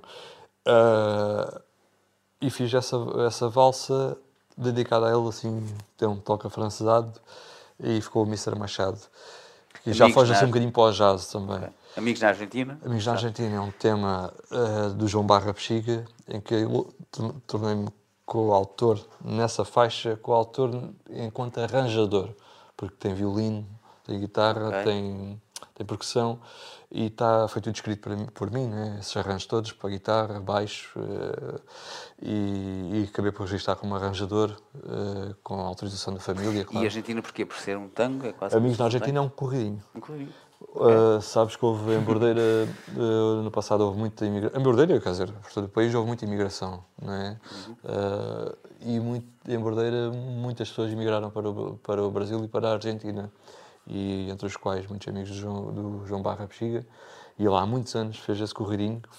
Ele ainda chegou a gravar dois discos, em que um desses discos, eh, daqueles de vinil, uh, os singles, e ele chegou a gravar esse, esse disco, Os Amigos na Argentina. Foi um dos grandes corridinhos que ele compôs. Ele depois compôs de cerca de 70 e tal corridinhos. Pois. João, João Barra Bexiga é um compositor especial. Isso é um, esse corridinho é, tem um toque completamente diferente dos corridinhos usuais. Depois tens um amigo da Alcobaça, que creio que é do teu professor da Alcobaça. Dedicado Aníbal Freire, o amigo da Ok. Alcobaça, que foi realmente um grande amigo e, e um grande E professor. que estilo na é este? O que é que tocas aqui? Sim, é um- uma espécie de, de, de fox eh, eh, de, de, de reggae, mistura. eh, epá, eh, e depois jazzístico com a swing, E, e não tens só acordeão tipo nesta swing. música, não é? Tens, tens outros instrumentos nesta música? Nesta, é? Sim, tem violino, tem bateria, tem baixo, eh, tem guitarra eh, e é só nesse tema. Exato. E depois Isso. tens a bossa uh, For Andrea. eh, eh, Temos de dizer dedicado a- Andrea ou Andrea? Andrea. Andrea, Andrea. Como é que temos de dizer este Andrea, nome? Andrea. ok. A Andrea foi uma das primeiras alunas que eu tive com mais notoriedade.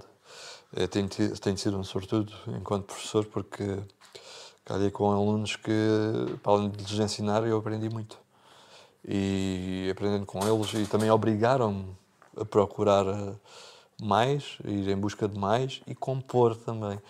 Eh, a Andrea foi uma aluna especial, aliás, eles- todos eles são especiais à sua maneira, mas ela eh, É como os nossos programas, são todos especiais. São todos especiais, exatamente. E, e ela gostava muito dessa, dessa música. Quando eu uma vez toquei, já não recordo, numa aula, e, e gosto muito dessa música e tal. Depois eu acabei de escrever a música eh, e dei o nome Bossa Fora André e dediquei à minha aluna Andréia Cabrita. E há muitos, tenho muitos temas dedicados, dedicados a alunos, eh, espero fazer para todos. Uma nova se cumprir essa missão, mas porque isto depois uns não podem ser filhos, outros chateados. não é? É uma chatice. Não, mas já fazes aquele CD com os alunos, não é? Já é Também uma já faço aquilo com os alunos. Está a Andrea também. Está, estão, ali estão 33 alunos, acho que é. Já fazes alguma coisa por eles. Já, já faço. Depois tens o, o medley de marchas. O que é, que é Medley um medley de marchas? Medley de marcha. Eh, Como é que metes o nome estrangeiro destes com as marchas? Epá, uh, tens toda a razão. Eh, isso é constituído por três marchas que foram nas charolas. Curiosamente, eu faço muitas, tenho feito muitas músicas para charolas, mesmo para outros grupos, para além do meu. Eh, e peguei em três marchas. Eh, nas charolas há um tema que é a marcha de saída, que é quando terminam, fazem a marcha de saída. Ok. E eu fiz três marchas de saída em 2018. E depois o CD foi gravado em março de 2019, a Charola já é no início do ano. Uhum. Uh, eu gostava dessas três marchas uh, e sentia falta que o CD tinha que levar. A, ma- a marcha está sempre, sempre teve presente aqui no Algarve. Existem as marchas populares em Lisboa, mas no Algarve também há. Sim, já temos De- aqui no nosso programa também. O José Ferreiro Pai. As marchas de chegou- quarteira. Mas já há as marchas em Bordeira. Sim, Nos anos sim, 60 sim, já ouvia com o José Ferreiro Pai. E eu fiz muitas músicas para as marchas, mas também as charolas têm marchas, sempre teve marchas, as próprias charolas. E a marcha também sempre foi a música dançante aí no, do bailarico. Também para... Eu senti necessidade, epá, tenho que pôr marchas aqui. E peguei nas- entre as marchas de saída, eh, acho que gostei muito delas. Modéstia à parte, precisem- são minhas, mas gosto. E acabei por gravar esse Que é Voltando à Juventude e Espanho... Espanharola. Espanharola. Foi um toque assim. Rabiscos do passado. Isto, isto, isto para ler assim. Faltam os óculos. Não, não tenho os óculos. É, faltam os óculos. E Rabiscos do passado, sim, exato. Que são esses tais medley. Queres ver o videoclipe agora? E depois já vamos Já falar um bocadinho mais. exato. Já continuamos a falar um bocadinho. O videoclipe qual é? Da música de, A charolesca, da, da primeira logo. logo da primeira. Perfeito. Estamos prontos, não é, equipa? Então vamos ao- para o videoclipe.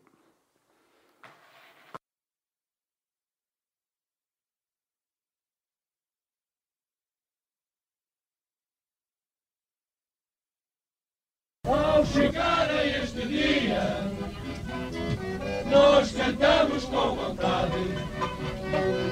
Para mostrar nossa alegria, quem diria, e também nossa amizade. Porque este povo.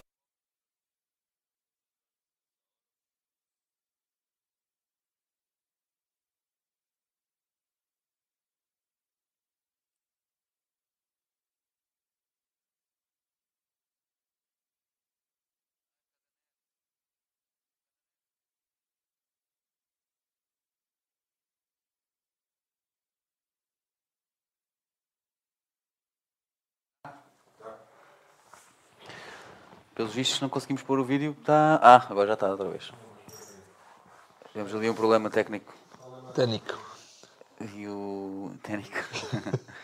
e o FJ a ver se consegue resolver. Acho que é por causa que a internet hoje está um bocadinho baixa.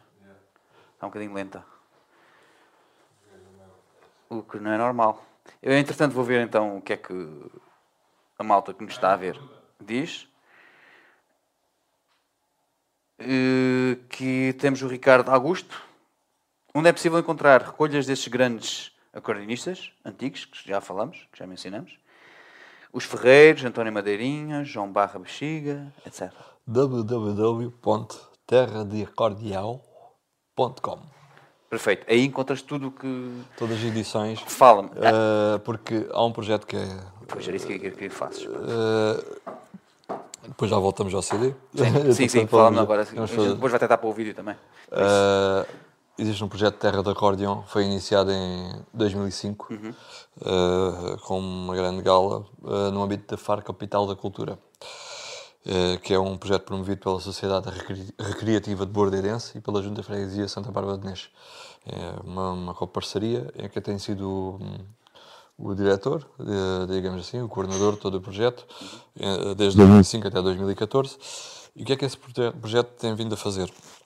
Tem sido recolher toda a obra dos grandes artistas de Bordeira, esses grandes acordeonistas, porque realmente é uma terra de acordeão, desde 1895, o nascimento de Jeffrey Pai, até os dias de hoje. Eh, toda a recolha eh, e depois transcrição em partitura, porque muitos desses autores não escreviam música e alguns nem sabiam música, era oralmente que aprendiam, e, e, mas tinham uma capacidade, uma capacidade de tal ordem que a música era de muita qualidade. Eh, e depois também foi feito, eh, saiu um livro com toda a obra desses grandes artistas. Cada, um livro, quer dizer, saíram já cinco livros, salvo erro, um para cada, para cada artista, que eu já falo um, um. E fizemos também um CD para cada artista, um CD de homenagem com, grandes, com os maiores artistas convidados a gravarem um tema E isso desse. foi de- teve, editado por quem? Foi. foi editado mesmo pela Sociedade Recreativa Bordenense, ok. em parceria com a Junta Freguesia Santa Bárbara de Nes. Foram um trabalho, são, também foi um projeto pioneiro em Portugal, eh, com, pronto, traçado, traçado, por, traçado por essas entidades. Eh, e com alguns apoios, obviamente, não era possível fazer, foi, foi muito trabalhoso. Só o João Bexiga foi logo o primeiro homenageado e depois combinava sempre com uma gala, uma grande gala no Teatro das Figuras, em homenagem a esses artistas. O João Barra Bexiga foi o primeiro, que ainda o apanhámos em vida, eh, já com quase 90 anos, e em 2008 faz a primeira, sai o primeiro a, pr- a primeira fornada desse trabalho, que é a homenagem ao João Bexiga. Sai o livro com 235 partituras, o, CD de homenagem a ele e a grande gala. Aqui foi o António Madeirinha, que já não se encontrava entre nós, o José Ferreiro Pai, juntamente com o filho e o sobrinho, que era o Jorge Ferreiro, também sai um livro e um CD.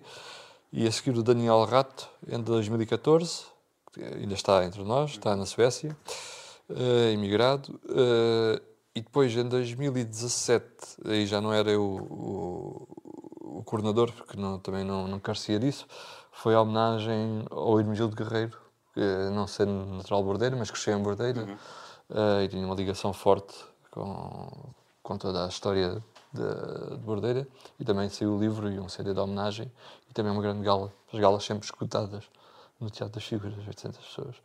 Mas esse trabalho que estás a fazer é específico para a Bordeira e pessoas da Bordeira? Não, Ou- não, não. Ou é todo não, a nível esse- também esse- esses livros têm sido para, para o estrangeiro. até- até as pessoas. eh, Depois existem links no, YouTube a promover os trabalhos. As- Sim, sim, altura- todas as pessoas, as pessoas com, com que vocês... eh, Ah, as pessoas homenageadas. Sim, homenageadas, Sim, sim, sim. sim. Que têm que ter ligações a, A Bordeira. a Bordeira.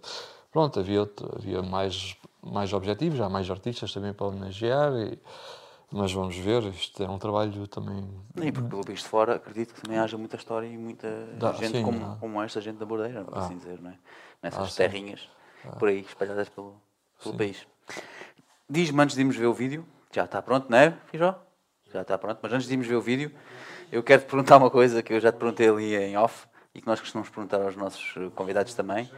Eh, tu já disseste essa palavra hoje, bifes, mas é bifes noutro sentido, que é o sentido agora da juventude, os bifes que andam aí entre os acordeonistas e, e, a, e a malta aí da, da música, que eu sei que há muita. Eh, Queres-me contar o que é que se passa aí e porque é que, porque é que a malta anda sempre com os bifes uns com os outros? Porquê que um acordeão, porquê que há bifes entre acordeonistas? Acho que há em todas as áreas, há sempre coisinhas, mas eh, eu sou muito pacífico e não tendo a entrar em picardias, eh, mas sou do tipo que quando me fazem mal, afasto-me. Pronto, não. E de certa forma, às vezes, já considero um bocadinho rancoroso. Talvez não consigo. Eh, quando o mal me atinge mesmo, que é preciso fazerem muito, ou fazerem muitas vezes, E quem é que fez bifes já? Quem é que, tu tens bifes com quem? ah, não, epá, não vou falar em nomes, mas, ah, Nomes, nomes. não, tenho, prefiro falar das coisas boas porque é aquilo que me traz, traz paz, traz, ah, é como te digo, afasto-me, afasto-me, mas depois também é difícil de perdoar, difícil porque quando me sinto defraudado ou meio enganado é, é difícil depois ah, voltar atrás. Eu quando digo um não, ah, depois para voltar a dizer sim é complicado. Uh, mas pronto, mas também é preciso muito. É preciso sair mesmo magoado. Pronto, já saí algumas vezes. Neste mundo já saí algumas vezes. Já Pois é isso que eu ia te perguntar, porque assim, consegues viver na mesma do acordeão, ou como músico, tendo esses bifes, ou ligando a esses bifes? Porque às vezes tem que se engolir sapos, não é? Temos que engolir. Infelizmente, uh, hoje em dia. Não somos vezes, muitos, lá está. Não, temos- não, vais trabalhar sempre com os mesmos, no fim. Uh, Não é fácil, mas olha, dou-te o exemplo. Mas já acho que em todo o tempo houve. Uh, o João Bexiga, o João Barra Bexiga, iso- foi um grande compositor, um ídolo, como eu já te disse, e isolou-se do mundo muito cedo.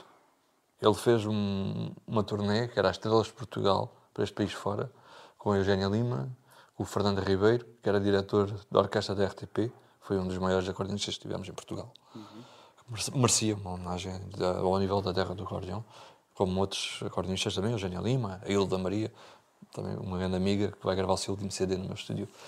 Eh, o seu último CD não, o próximo CD, calma. O que- O quis dizer- O que quis dizer é que gravou sim. o último CD no meu estúdio, era isto que eu queria dizer, ela, por da saudade de ver isto. Eh, e agora vai gravar o seu próximo CD também, não, muito me honra. Eh, pronto, mas é outra história. Eh, falando do João Bexiga, ele isolou-se do mundo artístico logo muito cedo, talvez por causa desses, bifes. Eh, e era um homem que era, ele é paz e, e para se abstrair de toda de maldades e de, de, de rasteiras e facadas e tudo isso eh, sentimentais ele isolou-se do mundo e dedicou-se à religião e a compor música e à apicultura Eh, e viveu no meio da natureza metade da sua vida E ele assim. é a tua grande referência, não é? Epá, ele é uma referência porque aquele homem era um sábio, ele era um filósofo. Eh, para além de ser um grande músico, um grande compositor, aquele homem ele não conseguia falar contigo diretamente. Ele rodeava para te dar uma resposta, aquilo era. Tu, dava ali uma volta que tu tinhas que ficar ali a pensar quase meia hora o que é que ele quis dizer com aquilo. Isso era bom aqui para o nosso programa. A gente tem, temos programas longos. Assim dava. Epá, talvez tenha alguns vídeos que posso facultar, ele já não está entre nós, eh, mas é, ele era uma pessoa fantástica. E depois um sábio, ele lia muito, sabia muito o António Leix, eh, dizia coisas e sobre filósofos também. Era uma- estava sempre a dizer quanto mais sei, mais sei que nada sei. Eh, que era, era um filósofo que agora, não sei se, não recordo o nome. Eh, mas recordo que era do João Bexiga, que ele do João Bexiga, que eles diziam sempre isto. O, o tal, só sei que nada sei, não é? por aí. Ah, epá, e pronto, ah, e os bifes acho que existem em todas as áreas vão, vão continuar a existir. Temos que saber conviver com eles. Às vezes dói muito quando vemos muita mentira a surgir por aí e agora é tão fácil com as redes sociais e, enfim, às vezes também, às vezes também há, pode haver um bocadinho política no meio das coisas, não é? Ah, para se mostrar trabalho, para se mostrar que faz coisas e, e às vezes tenta-se fazer coisas sem substância. Fazem-se coisas sem substância, com pessoas erradas e quando há tant- tanta qualidade aí escondida. né? E às vezes até com falta de trabalho. Enfim, isso custa às vezes aceitar. Eh, felizmente não é o meu, ca- o meu caso, a nível de falta de trabalho, não posso queixar. Mas pronto, mas. eh, o Mas dás aulas e tens alunos, não é? E tens de preocupar também por com, esse, exemplo, com o mercado de eh, trabalho para eles, não é? quando nós às vezes temos alunos com uma extraordinária qualidade, trabalham tanto para ser aquilo que são, eh, e tenho alunos que, pronto, desde João Palma até eh, tantos alunos de- da André Cabrita, podia dizer tantos, tem a Jéssica Guerreiro, que ganhou o único, o único concurso que houve até hoje na televisão, foi uma aluna minha que ganhou, que é a Jéssica Guerreiro, eh, trabalharam muitas horas para isso, mais de 30 campeões nacionais, mas para sê-lo tiveram que trabalhar muito para sê-lo. E, e agora surgem campeões disto, daquilo, sem. Porque se inventa concursos e dizem, dizem que são campeões. E pronto, isto hoje em dia, o que é que é ser campeão do mundo? Eh, Se, há- se na minha época ser campeão, isso já não, para mim já não significa assim tanto, porque era mais para o ego, não é? que era novo, Eh, mas tinha, mas tinha valor, porque era mesmo. Agora, hoje em dia, os concursos, eh, já há concursos para tudo e para. e mais alguma coisa, portanto, há que saber diferenciar as coisas. Mas isso acho que é em tudo. Acho que é em tudo. Vamos ver o teu vídeo, porque eu quero continuar a falar do teu CD. E quero falar também de- do teu estúdio. Como é que chegaste a um estúdio? Como é, porquê que tiveste necessidade de fazer um estúdio, né? Chegar a um estúdio. E quero também dizer que o Joca Algarve, que não sei quem é, provavelmente saberás, manda parabéns, Nelson. Diz parabéns, Nelson. Está aqui a ver-te e está a dar os parabéns. E, entretanto, vamos para o videoclipe. É isso, equipa? Estamos prontos? Então vá, vamos ver o videoclipe.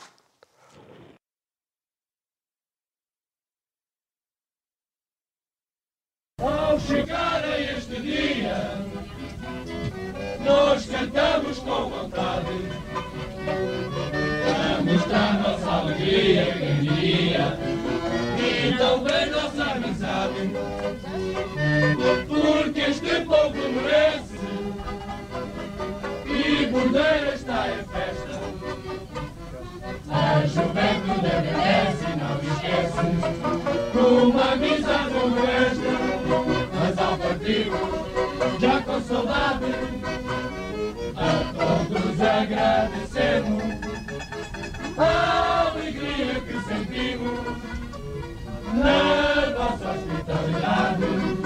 É despedida, mas sem engano, nós dizemos à partida que voltamos para o ano.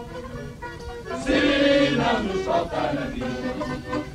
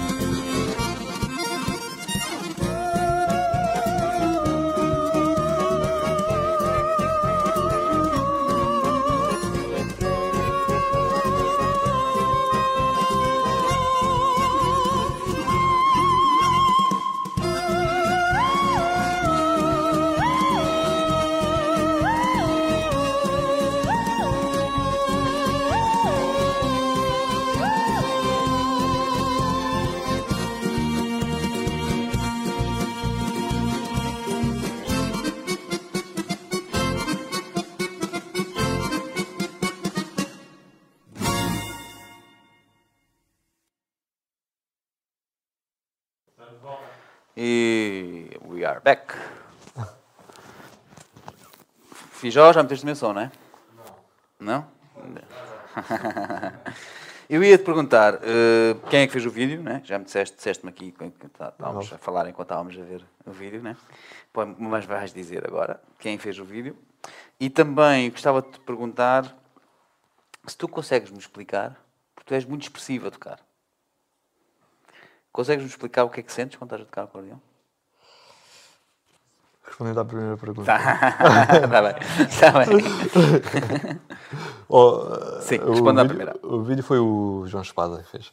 Ok. Eh, e agora.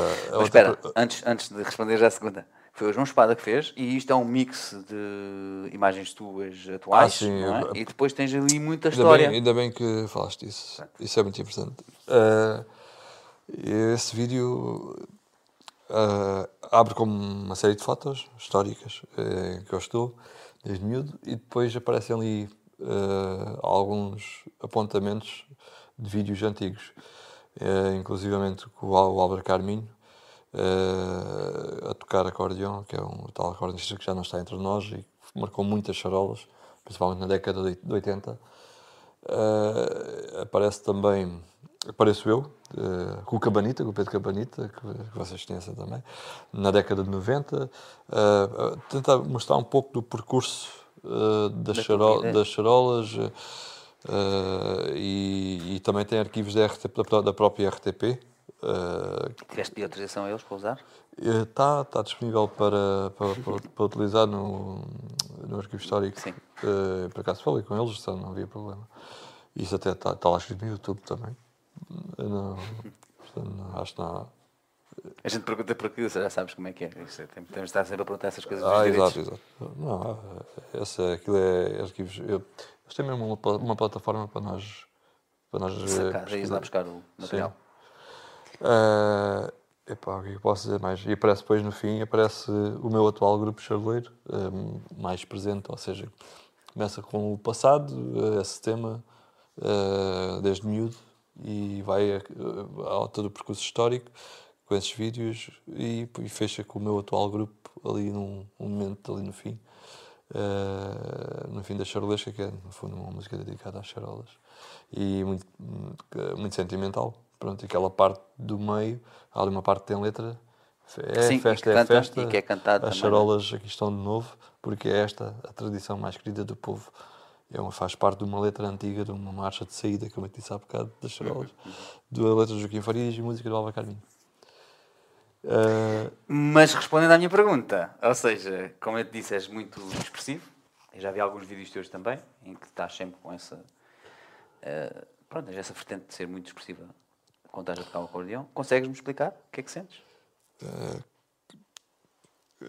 não é fácil. Eh, o que sinto, eu tento, eu tento eh, colocar tudo o que tenho na música. Eh, e, e, pronto, e essa expressividade é resultado daquilo que estou a sentir no, no momento. Eh, já chorei a tocar. Já Mas tens alguma. É algum exercício que fazes mental contigo próprio? Ou seja, tentas te pôr em algum lugar quando estás a tocar? É engraçado que comecei a fazer esse exercício. Sim, comecei a fazer esse exercício eh, quando tinha os meus 18, 19 anos, 19 anos por aí.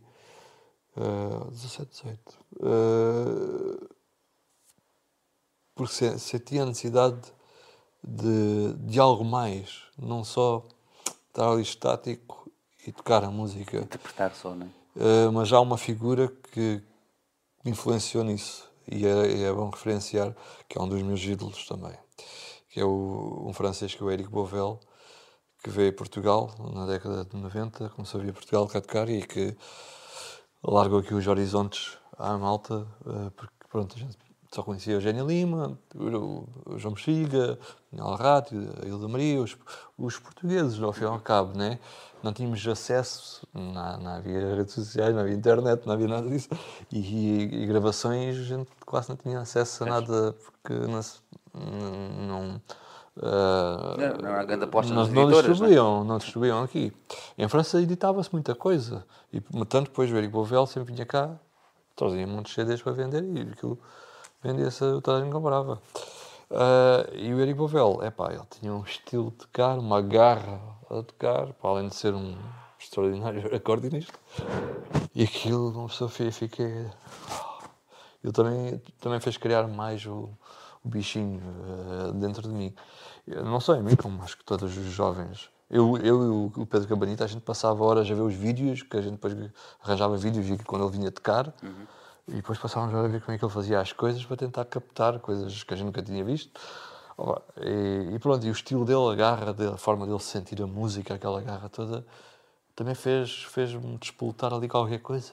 Epá, tá, mas este gajo eh, faz isto e tal, deixa-me lá experimentar. Epá, e depois comecei, naquela altura, comecei a ir eh, com a música, inicialmente talvez um pouco até artificial, Forçado, não é? forçado, exatamente. O que é que eu estou a fazer? Eh, Figuras parvas, é? Aquele- era esse o pensamento. Epá, mas, mas o que é certo é que depois a música parecia que saía diferente. Isto parece só que assim, isto tem outro sabor. Epá, e realmente tem. Tem porque depois as coisas. Sim, porque normalmente, eu fiz esta pergunta porquê? Porque normalmente nós vemos os, os músicos, né? os artistas, com aqueles espasmos todos e com aquelas coisas todas, e, e, e- sim, e, e perguntamos se aquilo realmente é necessário ou se estás a sentir a música, o que é que está, que é que está a acontecer ali. Não é? Por isso é que eu te perguntava porquê que é essas. E deste uma bela resposta. Sim, epá, e depois, depois há os, os, a própria música, o significado que ela tem, se foi feita para quem, eh, como esse último tema do CD, por exemplo, que se chama Último Adeus. Último Adeus, só o nome já, já está a dizer aqui qualquer coisa. E até posso partilhar contigo. Eh, aqui, eh, esse tema é um tema muito profundo, que é, é um tema já erudi- mais erudito, mais para o clássico, que é tocado com outro tipo de acordeão. Eh, e que compus dedicado à minha avó materna, que faleceu ao pé de mim. E, É nesse tipo de temas que choras. Epá, esse tema é muito profundo. Esse tema, se, eh, se eu chorar, esse tema é um bom sinal.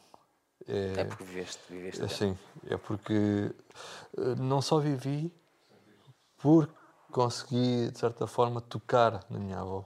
Uhum. Eh, tocar na pessoa. Eh, pa- Sentir, co- consegui, eh, como estou aqui contigo Sim. agora, estive com ela. Sim. É isso. É, é- é- se acontecer isso, é, é pá, foi, foi lá. Ia te pedir para tocar esse tema, mas assim não, não, vou eh, pedir. eh, não- Sim, não tenho não, ia dizer, pedir, mas depois Epá, se esse responderes tema- dessa forma, não, não te vou pedir para Eh, fazeres.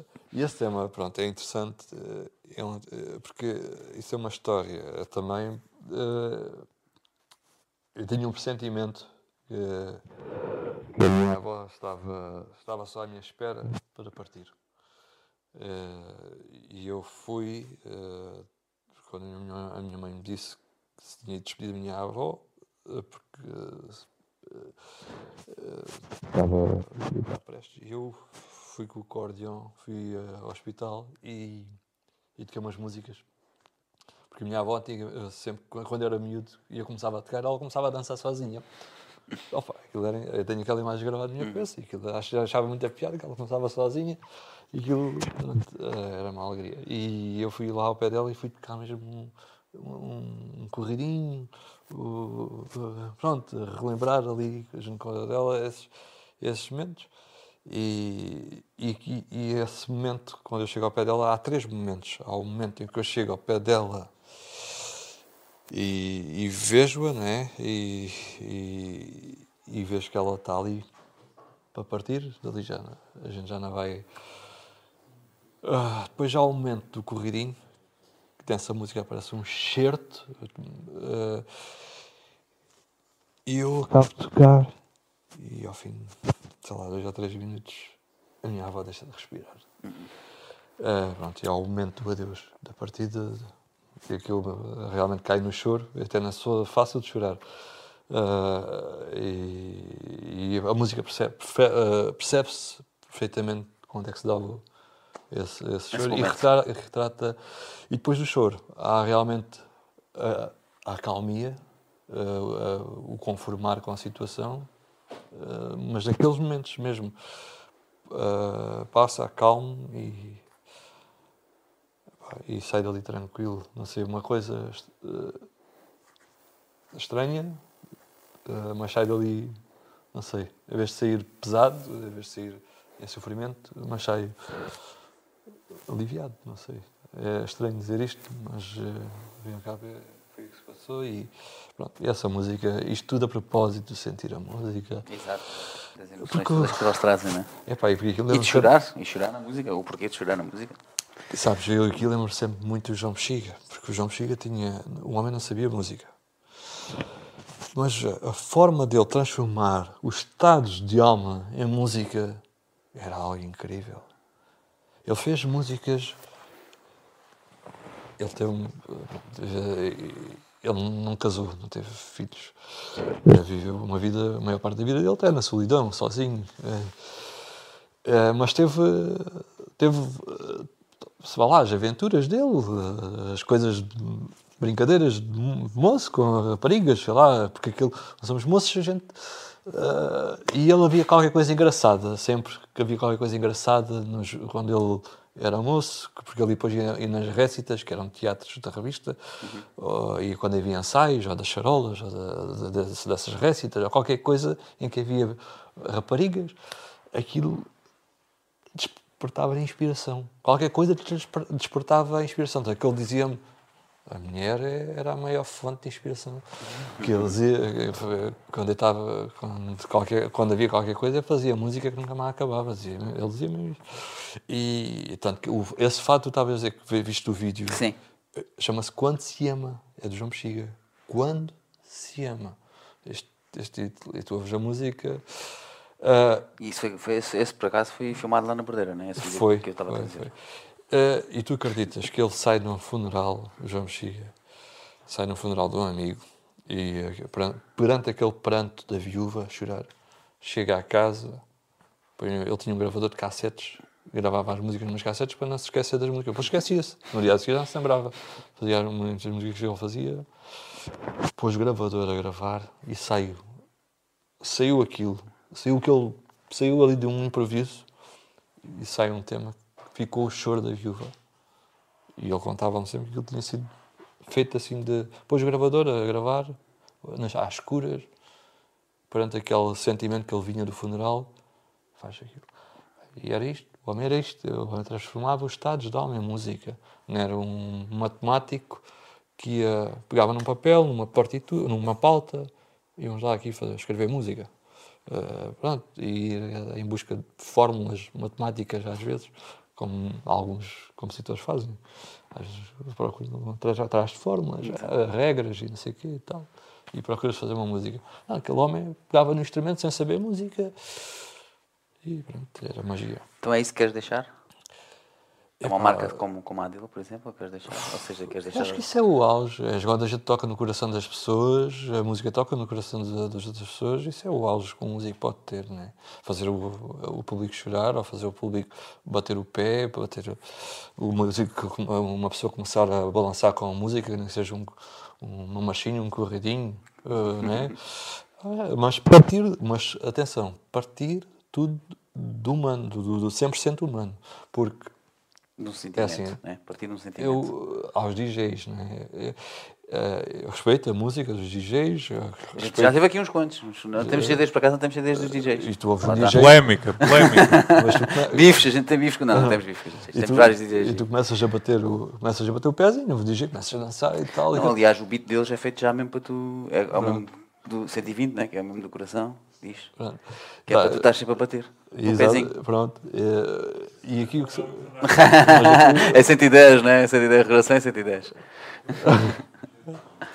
e aqui é o João Não, Chico. podes, podes dividir em metade, 50, 60. Ui, ui, Sérgio Joaquim Agostinho. Isso depende da altura da noite, a, rotação. É devagarinho.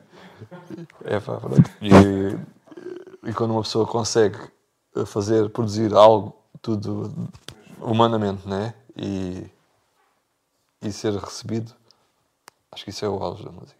Esse é o objetivo final, não é? Por assim dizer. De um músico, de um, artista.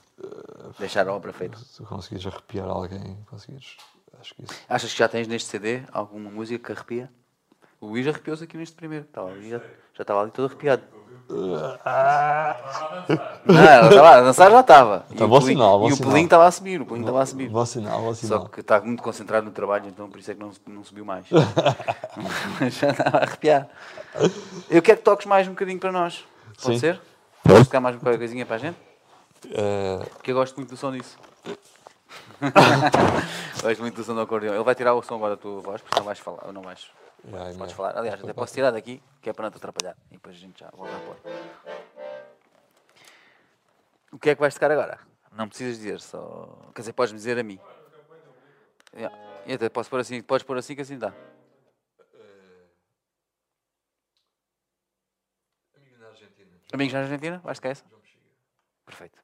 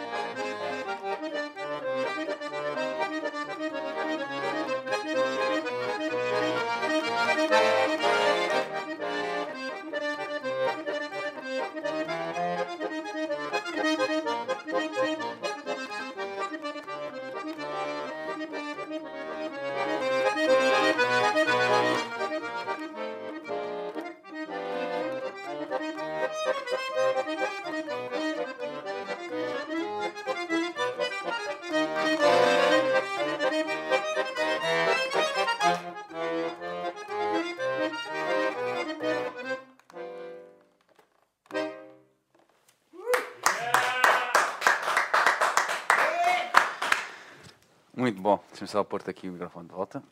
Bocadinho gelado. Está um bocado frio, não era? É pá, isto é, é, é um bocado difícil fazermos isto. E peço desculpas por isso. Não, não faz mal. Porque de repente estás aqui de conversa e tens que Não, é que a tocar, que os dedos estão frios, a gente tem o ar-condicionado desligado de agora, tivemos de desligar. Não, não. Porque faz interferência aí com, com o resto. Por acaso agora senti que eh, estava preso. eh, Não, não te peço para tocar, quer dizer, vou-te pedir para tocar agora no final, mais uma musiquinha.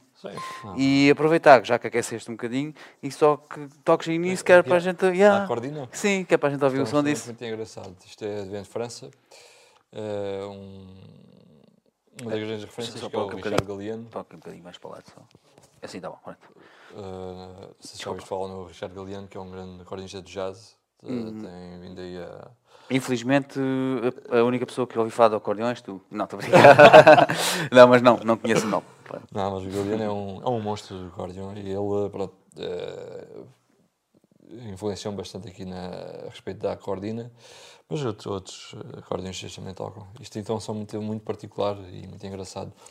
Para tocar assim músicas mais hum, expressivas, eh, mais eh, melódicas.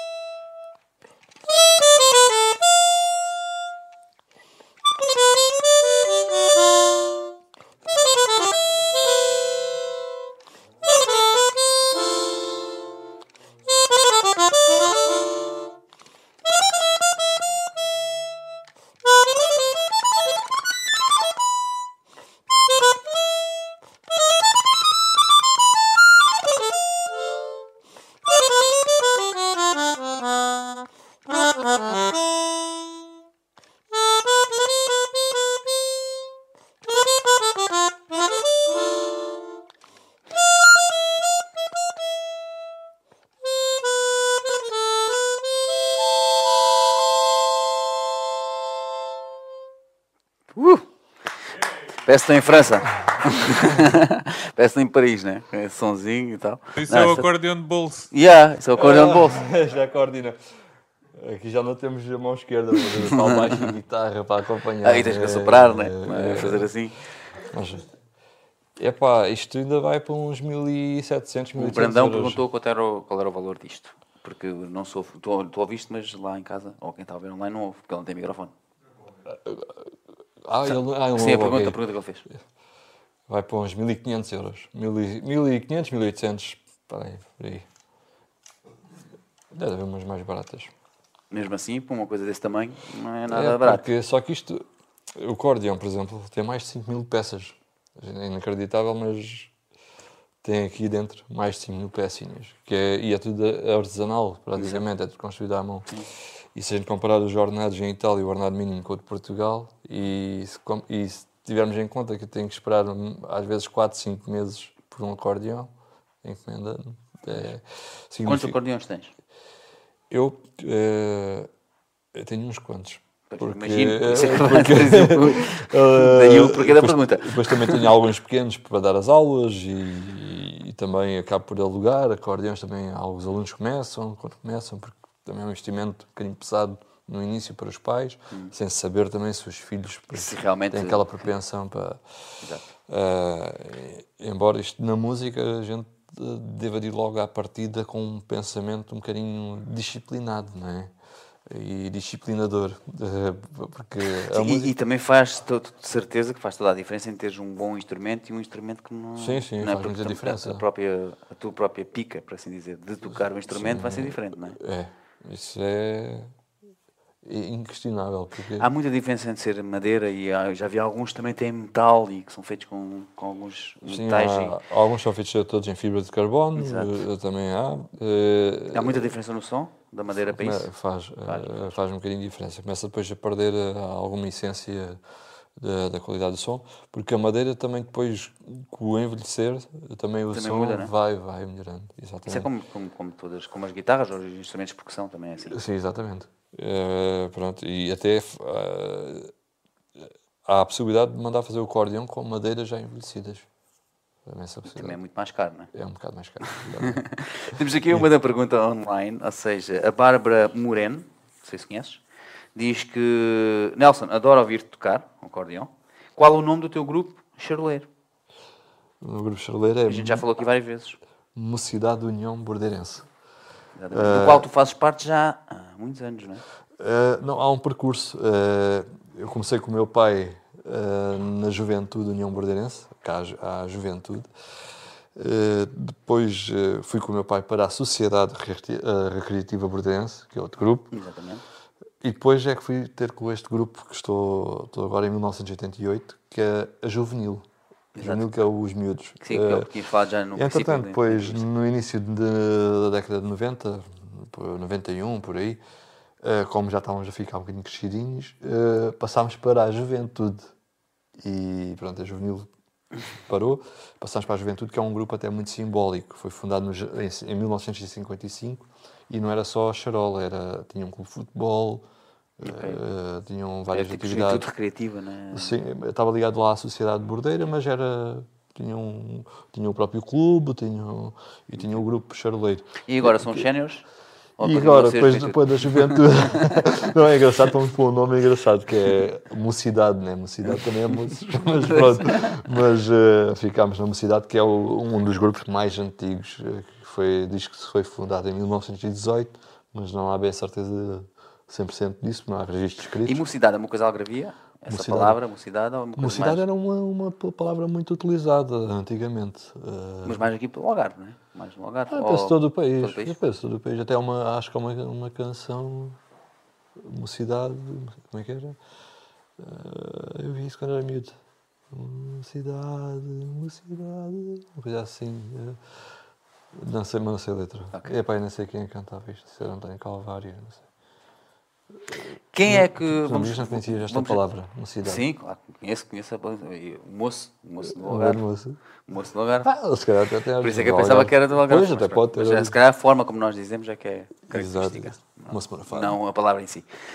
A pergunta que eu também costumo fazer aos nossos convidados e quero fazer a ti também, porque tu tocas acordeon, ou seja, um instrumento um pouco diferente do que o, o- normalmente os jovens gostam de tocar.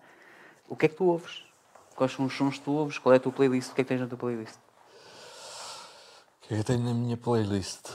Se tens Ah, uma playlist. Não tenho propriamente uma playlist, eu sou um bocadinho. Uh, ou até uma playlist é muito grande.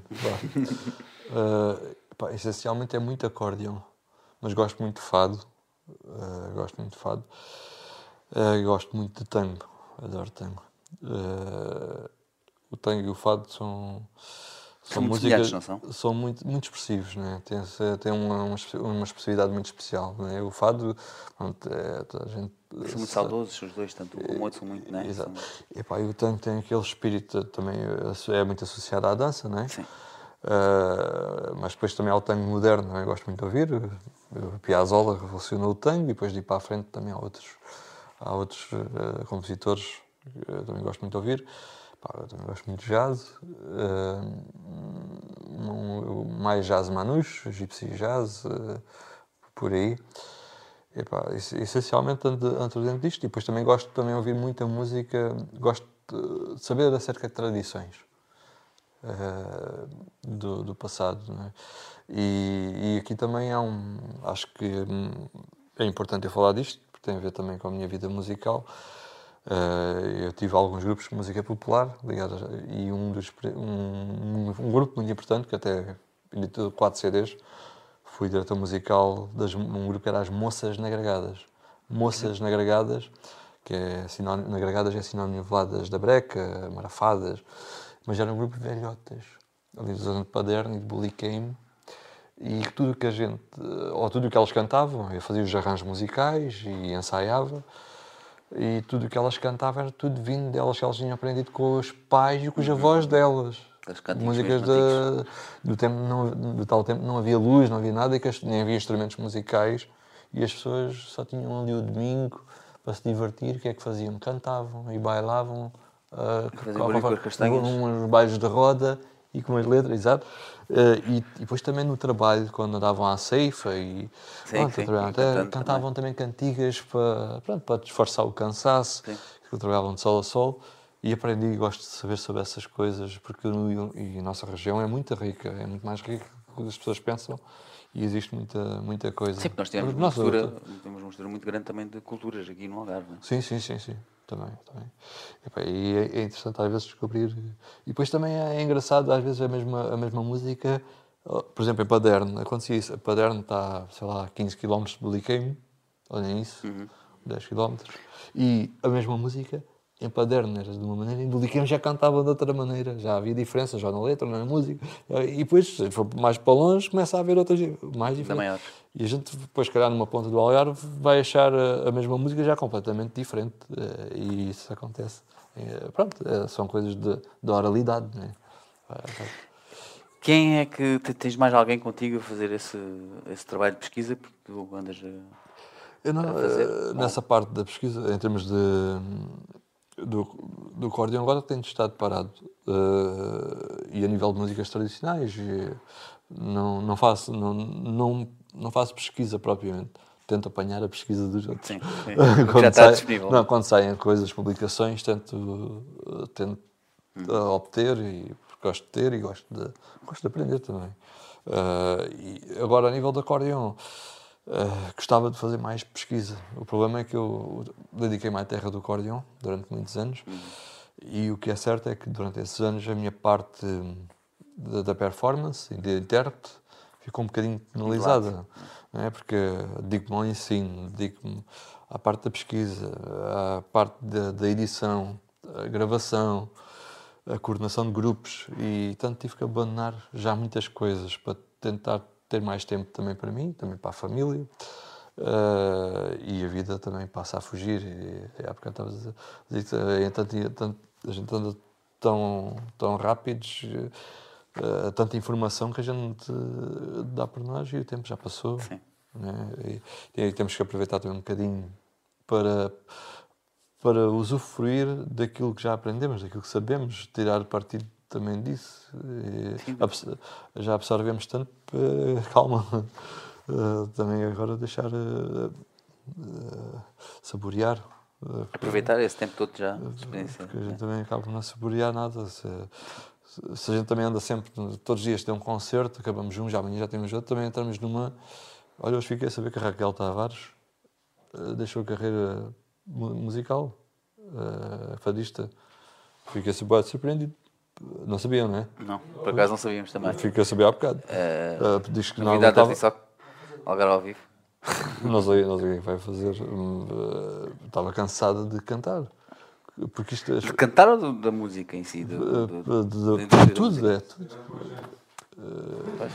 Cá do agente ou da indústria da música, que a indústria da música em Portugal é, é pequenina e é. Eh, o que é certo é que depois anda-se num stress tão grande, seja o que for, se, se a música te está a provocar eh, ou provoca Stress, em alguém né, stress, obviamente não vamos andar bem com aquilo que fazemos. Claro. Então é porque também não estamos já a tirar, eh, a usufruir eh, sentimentalmente dessas coisas, não é? Tirar partido, não, pode, não podemos tirar partido só das coisas financeiramente, também o que é que a gente leva desta vida? é? Já viajaste bastante pelo mundo por causa do acordeão? Verdade. Eh, isso é uma das coisas boas que te traz, é? O acordeão e a música. Achas que, em Portugal, nós já falamos disto ainda há, pou- há- há pouco, eh, o acordeão em Portugal é visto assim um pouco como uma coisa brega, não é? uma coisa do, do campo, dos velhos. Achas que lá fora, quando tu vais lá fora tocar, é a mesma coisa ou tu tens muitos jovens lá fora? Já é diferente, é visto de uma uma maneira diferente? Atenção que eu disse no meu tempo, quando era mais novo. Sim, que sofreste se- bastante, sim. Sim. Hoje em dia achas que já não? Hoje já não, Ok. já não está tanto assim. Em Portugal Ainda- não também? Uh, pode haver um. É menor. Eu considero que seja menor. Pelo menos uh, por parte dos meus alunos já n- não ouço assim. Não já há tenho, bullying. já, já tenho ouvido. Já não há bullying, né? No nosso tempo havia bullying. Bom. Não, não se chamava bullying, mas havia bullying, de certeza, né? Isso é pronto. Gozavam, gozavam contigo, de certeza. Oi, não foi pouco. Então, era sempre o, o mais, o, o mais novinho, quando ia no autocarro, dos mais novinhos, olha, era, era dos que apanhava mais. Mas pronto, faz parte. Mas Eh, vês muita diferença quando vais lá fora? De Portugal para lá fora? ah, epá, ah, quando vamos para um país como a China, vê-se uma grande diferença. Ah, sim. Ah, mas, ah, não, mas já. Há, há, há diferença já. Vê-se que há o tipo de, de, de postura e mesmo. O que é dizer? Reconhecimento? Sim, reconhecimento e a adesão eh, a um certo tipo de música é mais. É, é muito mais afluente, não é? Aqui, se a gente faz um concerto mais de acordeão jazz, acordeão clássico, se calhar a sala não enche com uma sala de 100 Porque as pessoas pessoas. nem sabem bem que, que isso existe, né? Pois, As pessoas veem, as associam o acordeão muito ao... Lá está, como eu dizia no princípio, ao Kim Barrejo, ou eh, mais essas, esse tipo Depois, de o que música, é né? mais famoso é aquilo que se vê na televisão. Mas isso não Infel- será também porque eles são mais? Sim, Como também. são mais, por muito poucos que gostem desse tipo de música, são muitos. Sim, exato, também. Sim, na China, por exemplo. Na China é um... Sim, pronto, a gente, São vai ao, tantos, no- né? a gente vai ao norte e vê a concertina na berra, né? Ok. Mas a televisão também está a promover de uma maneira, pronto, também, lá está, também há público para isso, claro. Eh, promove de uma maneira, eh, todos os fins de semana a gente tem concertina a bombar na, televisão. na televisão. Obviamente, se eu vou lá tocar uma charolesca à televisão, pois se calhar não tem público, eh, muito público para a charolesca, como há para as concertinas. Mas isto também é um, é um estado, vá lá, de evolução. eh, e- dou um exemplo. Tenho um aluno que- é o Rodrigo, eh, queria aprender concertina, porque ele é de Braga. O pai é de, é de Braga. Eh, ele adora, a- adora a concertina, eh, adorava e adora. eh, e gostava de tocar aquelas músicas da concertina. Mas eu não, não ensino concertina. E, e eu até disse, mas queres aprender concertina? Mas, eh, mas tu aprendes acordeão. Depois tocas concertina. Porque as músicas... É parecido, não é? Uh, sim, aquilo lá não está a abrir, porque as músicas são mais básicas para a concertina.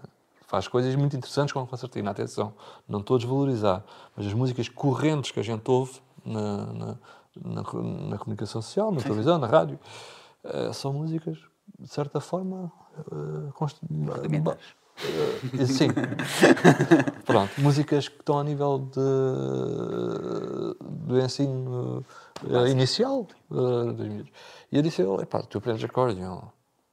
Eh, E depois, se quiseres, tocas concertina, mas depois vais ver. E aqui no acordeon tocas isso tudo, as músicas todas das concertinas.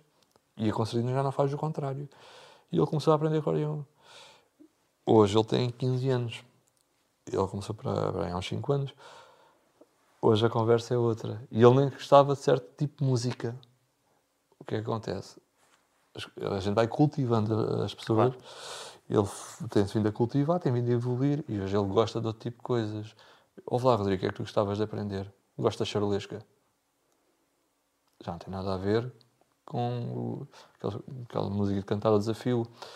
Que não estou a criticar, atenção. E tudo, toda a música faz falta na sociedade.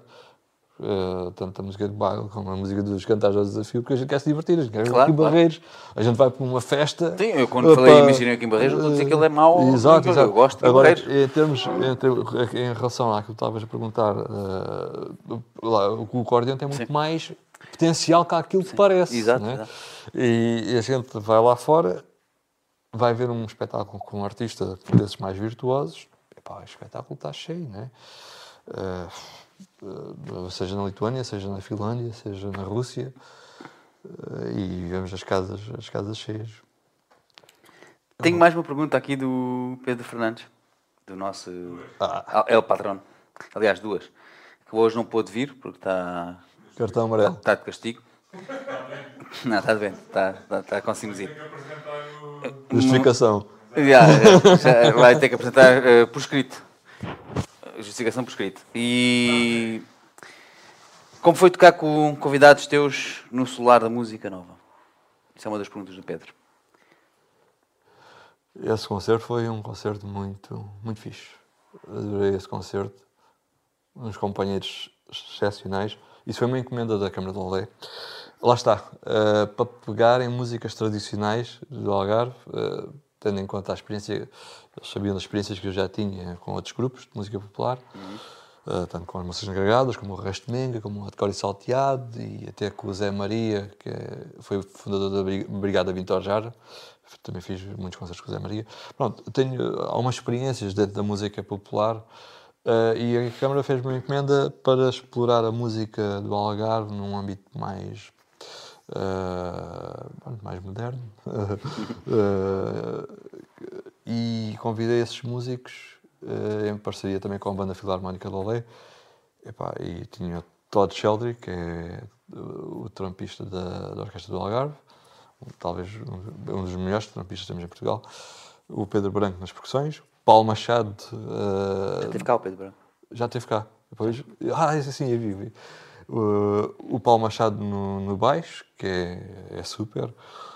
O Pedro Morrey no, no clarinete e sax eh, soprano. E a Cristina Paulo na voz. Epá, um- Tiveste uns bons convidados, então. Sim, foi, foi fantástico e batemos ali um, forte e feio na última semana. Sei que foi um bocado intenso, lembro-me que foi muito intenso os ensaios, mas val- valeu a pena, foi um concerto. Memorável. Eu considero que sim, e, e estava muito receoso porque não tenho tido, nunca tive assim encomendas tão com tanta responsabilidade e, e essa era muita responsabilidade e, e, penso que não defraudou as expectativas e fiquei E correu bem e Fico muito feliz e vai ser repetido esse Exato, concerto. isso. Está encomendado agora para este Cinema de Estoi, dia 29 de Fevereiro. perfeito. Queres dizer mais algumas datas? Aproveitar agora, estamos a chegar ao fim. Já? Eh, sim, passa rápido, não é? Pois. Eh, quanto, quanto tempo é que achas que já estás aqui sentado? Eu disse-te em off, tinha dito, "Eh, são para aí duas horas, mas vais ver, é rápido. E quanto é que achas que que... a meio, vê lá. É? Queres que eu te diga que horas é que são? Diz que é meia-noite. É quase. É, um- é, é, é 10 para a meia-noite. Eh, mas pronto, mas temos tempo e podemos ficar aqui até uma da manhã se quiseres. que eu estou a adorar a conversa. Para mim pode ser. Mas não, mas hum, quero só fazer a próxima pergunta, que é do Pedro Fernandes, lá está, do nosso El Patrono, que é, como é o que é que sentes quando estás a tocar o hino dos mineiros? E eu creio que isto tem a ver um bocado também com. Isto tem a ver com os mineiros daqui, De, os Mineiros de Austral. da Austral. Esse cinema Deste o- tema. Austral. Que eu queria que tu respondesses essa pergunta e depois a gente caminha para o fim então. Pode ser? Como é que ele sabia isso do Rio dos Mineiros? A gente sabe muita coisa que tu não sabes. Opa! Quando chegaste aqui, ficaste logo surpreso com as minhas perguntas, não foi? É lá. A gente informa-se sobre os nossos convidados, tem que ser, não é? Não pode ser, convidamos as pessoas e depois não, não nos informamos. Ah, Rio que ser, né? Mineiros foi Mínimo. uma... Ah, Explica-te. O que, é- o que é que concerto- sentes quando tocas esse. Quando tocas esse hino? Epá, esse tema hum, é um tema profundo. Ah, e os temas profundos é aquilo que eu te falei há bocado. Claro. Ah, são muito sensíveis. Ah, e eu sou muito sensível. E, e- e entrar no campo da, pá, da tristeza, ah, da saudade, da, da morte. É um campo profundo. Eh, O que é que eu sinto? Eh, eu tento-me colocar na pele quem está a cantar aquilo, mas eh, quem está a cantar, do mineiro que está a cantar, que viveu aquilo.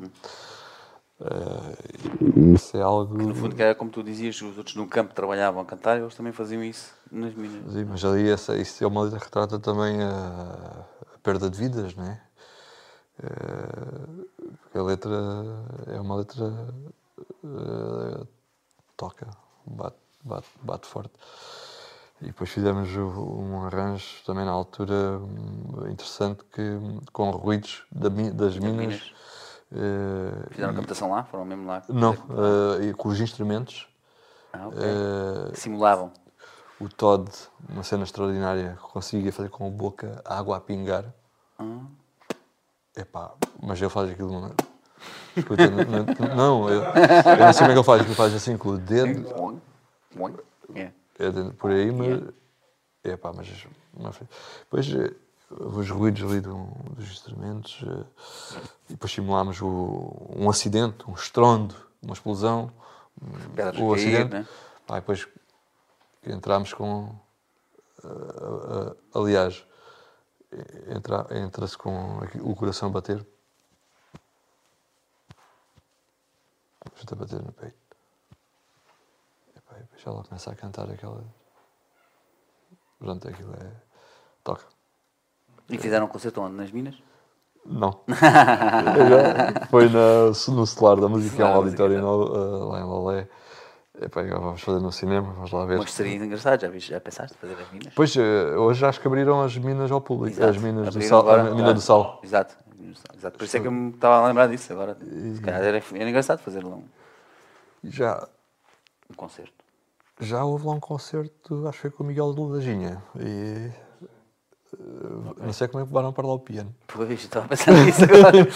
Nós gostávamos de ter aqui um piano, mas imagina como é que a gente trazia um piano para aqui. calda é complicado, calda é complicado. Não dá. E com as escadas. Depois, exato, aquelas escadinhas pequeninas que tu tiveste que subir, não é? As minhas costas. E as costas do Fijó. Depois passa com uma massagem. Para terminar, para irmos terminar, eu vou-te pedir para assinar já a nossa mesinha, Com todo o prazer. eh, para ficar aqui o registro. Como vês, temos ali já a outra cheia também. Toda a gente E não posso aqui. abrir o segmento de perguntas estúpidas? Podes, podes. Eu eu ia dizer isso agora. Ainda vamos fazer mais um segmento de perguntas estúpidas, que eu também tenho uma ou duas. E o Luís vai dizer já a primeira. saber se não há battles de acordeão. Ele falou ainda há bocado, sim, existe. Existe Então aqueles do, do, do, do, coisa do esfoliada, né? Os, Não, devíamos chamar aqui o meu primo Vitorino, ou o primo aqui do Fijó, fazer uma battle ali contra, o- contra o Nelson. Achas que eles aguentavam? Quem contra o Nelson? Já viste como é que ele mexe os dedinhos? É que ele toca nas notas todas. Ah, tem, tem cuidado. Não, o toca bem, toca bem. Não, Não, mas existem battles? Podemos fazer aqui uma battle? No Algarve ao vivo? hum, eu não gosto muito de battles. Não? És, és bonzinho, Nelson. Eh, de- És bonzinho demais. Atenção, atenção que um músico com uma nota pode arrumar um outro músico que seja muito virtuoso. Exatamente. Isso, isso é que a gente queria ver. Isso é que eu queria Cuidado, ver. cuidado. Só com uma nota conseguis fazer aquelas intensidades todas dessa nota. A forma Né? como se saca a Exatamente. nota, a forma como se saca a nota pode Diz- logo fazer, pode logo fazer chorar. Uma pergunta, outra das perguntas. hum, pronto. E pá, não sei é que era assinar. Outra das perguntas parvas. Hum, Temos que partir para a terceira mesa. Sim, sim, é vais- é o último. Tu és o último a assinar nesta mesa. Epá. Isto vai mudar de estúdio. Então posso Vamos mudar, já. sim. Vamos, vamos, eh, vamos mudar de estúdio, vamos mudar de coisa. Ah, aquela ponta está melhor. Posso? Podes ir para ali, podes. À vontade. Sim, eh, vamos mostrar aqui as tuas redes sociais também, entre- entretanto. Tens Facebook, não tens Instagram? Tens Yeah. YouTube? Não, tens. Tenho YouTube. Tens YouTube, mas também tens alguns vídeos no Vimeo, né? No Vi- No Vimeo é da música gostada dela própria, do Tiago Pereira. Exatamente, Eh, Por acaso, não, não é diretamente meu. E tens algumas datas que queiras anunciar agora enquanto estás a escrever aí? Eh, hoje é que dia? Hoje é, então, devias saber, é o dia 9, é o Dia que 9. foste convidado para vir ao Algarve ao vivo. Alguém se enganou. Ah, Sim, o Brandão nunca sabe, não sabe quantas nunca horas. sabe nada, coitado. Eh, Não serve vou para nada, estar. coitadinho. Olha, ainda estamos em época de charolas. Eh, vou estar agora sábado à noite no Algoz com o meu grupo uh, charoleiro, na cidade da União Bordeirense. No domingo vai haver charolas também aqui no Teatro das Figuras e nos Bons Joanenses, que é uma associação na zona do Bom João. Sim, sim, sim. Aí vai ser É fixe. perto da minha casa? Aí vai ser fixe que ali, quando há nesses sítios assim mais. Eh, nesses encontros eh, fora de um contexto tão formal. battles aí, aí há battles, aí há battles, né? e torna-se divertido. Yeah, yeah. Torna-se divertido. Ei, Há- Luís, há- afinal é Battles, tens que ir lá. É ali ao pé da minha casa, podemos jantar aí lá. E há muita poesia de improviso, acontecem momentos engraçados. Aí é fixe. Eh, E é fora desses contextos formais, dos teatros. Depois, eh, ora estamos em janeiro. Eh, 19 de janeiro vou estar com meus alunos em Buliqueime, na igreja. Dia 25, Santana da Serra, eh, também com os meus alunos. Eh, dia 2 de fevereiro, o aniversário da MITA Algarvius, Associação do Acordeão, da Acordeão do Algarve, em Castro Boa. Marim. Um mega festival, um mega almoço. É sempre uma grande festa, eles conseguem. Aquilo enche sempre, cerca de 500 pessoas. É uma loucura para ver acordeão. Pronto, mas aí há acordeão de várias facetas. Eh, Tentam mostrar um pouco das diferentes. Eh, já, os diferentes géneros do, do, Sim, sim, sim, do acordeão. Eh, e acho que vai, vai estar lá. Vai estar lá alguém, eh, vai- salvo eu, Peter Maric, que é um sérvio, toca super bem, virtuoso. Eh, depois, 29 de fevereiro, esse concerto eh, da, de, que fiz no Solar da Música, Sim, com esses convidados. Exato. Exatamente. No cinema de Estoi. eh, e pá, em março depois tenho várias coisas. Sei que vou estar no Portimão Arena, 27 de março. Eh, aí nem sei bem o que é que vou levar ainda. eh, porque sei que vão vários artistas. que vai a Viviane, vai as Moçoilas, Marco Rodrigues, fadista. Epá, acho que há aí nomes que estão por confirmar, porque vou falar. Já, já trabalhaste com os mocelas? Nunca trabalhei com as moçoilas, embora as, as conheça e admiro muito o trabalho delas. Eu conheço, tenho os CDs todos delas. Elas fazem esse tipo de trabalho de. Foste ver o lançamento delas no Não Teatro Faz? consegui, não consegui. Nós estávamos lá. E com o João Frade. Nós estávamos lá a filmar, fizemos live stream disso. Está tá online, se quiseres ir Por ver. acaso eu não vi o concerto. Tá, podes ir ver online, está lá. Vou O ver. concerto todo. Ainda bem que disseste. Não sabia, não Sério. Está lá, de princípio a fim. Não, nem consegui ver em Faro nem em Loleta, mas Tudo lá não fomos, no- mas pá, tudo faz. Eu queria ter ido ver com a Maria João. Ah, sim, Eh, sim, também foi muito bom. Epá, depois em termos de agenda, há, ah, há uma data muito fixe, 17 de maio, no Cine Teatro Loutano, com o apoio da Câmara Municipal de Lolé, o aniversário da associação da qual sou presidente, que é a Associação de Acordeon Garfol, uma associação Ok. recente. Eh, perdão. E, e vamos, vamos tentar fazer uma grande, uma grande festa, com muitos jovens. Vamos lá ver. Bastantes datas, não é? bons, conheci- bons conexões Né? né? Ele É? tem que arranjar uma cunha para a gente. É, a gente já procura ver se conseguimos um apoio da Câmara do Algarve também. Ah, é? Então, olha lá o que a gente está aqui a fazer pelo Algarve. Acho bem, acho bem. Merecemos um apoio, não? Agora, agora foi numa, numa fase de cortes para a cultura. Oh, é a mesma conversa. É a mesma com o Luís, é a mesma conversa. Não, também fiquei desapontado. Também, né? Pois. Então, e a última pergunta. Destas pessoas todas que aqui estão, com quem é que já trabalhaste? Eu sei que a Filipa já trabalhaste com a Filipa, com a nossa amiga Filipa. que Já te mandou beijinhos e tudo e para a gente também, não foi? Já antecipadamente. Obrigado, Filipa. Um grande beijinho para a Filipe. Um grande Filipe, Filipe. Já, falaste, já trabalhaste com o Luís também? O Manhita? Luís nunca trabalhei com ele, já estive com ele, já nos cruzámos. Versus está lá o João. Sim, é? os inversos, sim. Eh, A Sónia nunca trabalhei. Eh, Mas conheces Mas também, conheço, já. conheço. O Vitor Bacalhau, acho que já, já vimos de pai com coisas, não? Também nunca trabalhaste Não, com ele? também nunca trabalhei. Isso é Temos- engraçado, olha lá, temos músicos guitarra. em comuns sempre, eh, to- eh, vários músicos Uhum. em comum, mas não. E o Nanuque não? O tra- já tocou com toda a gente. Também não fiquei com Não, certeza. Epá, quem sabe, não. Não, já deves ter tocado. O Nanuque já tocou com toda a gente. Mas eu também sou um despistado de primeira. Ainda vou- ainda- alguém se vai zangar comigo. Isso é que a gente gosta. Lá, tu não lembras de comigo ali? Não, não acho que Não, não estou aí. Hoje temos aí muita gente. E Pá, tenho CD para ali. estão, aqui já a ficar com um portfólio à maneira. E não estou em todos. Os DJs, por exemplo, não estão Ah, aí. Mauro Amaral já. Sim. O Manuel. Já te foi dos nossos primeiros. Aliás, foi o primeiro do ano.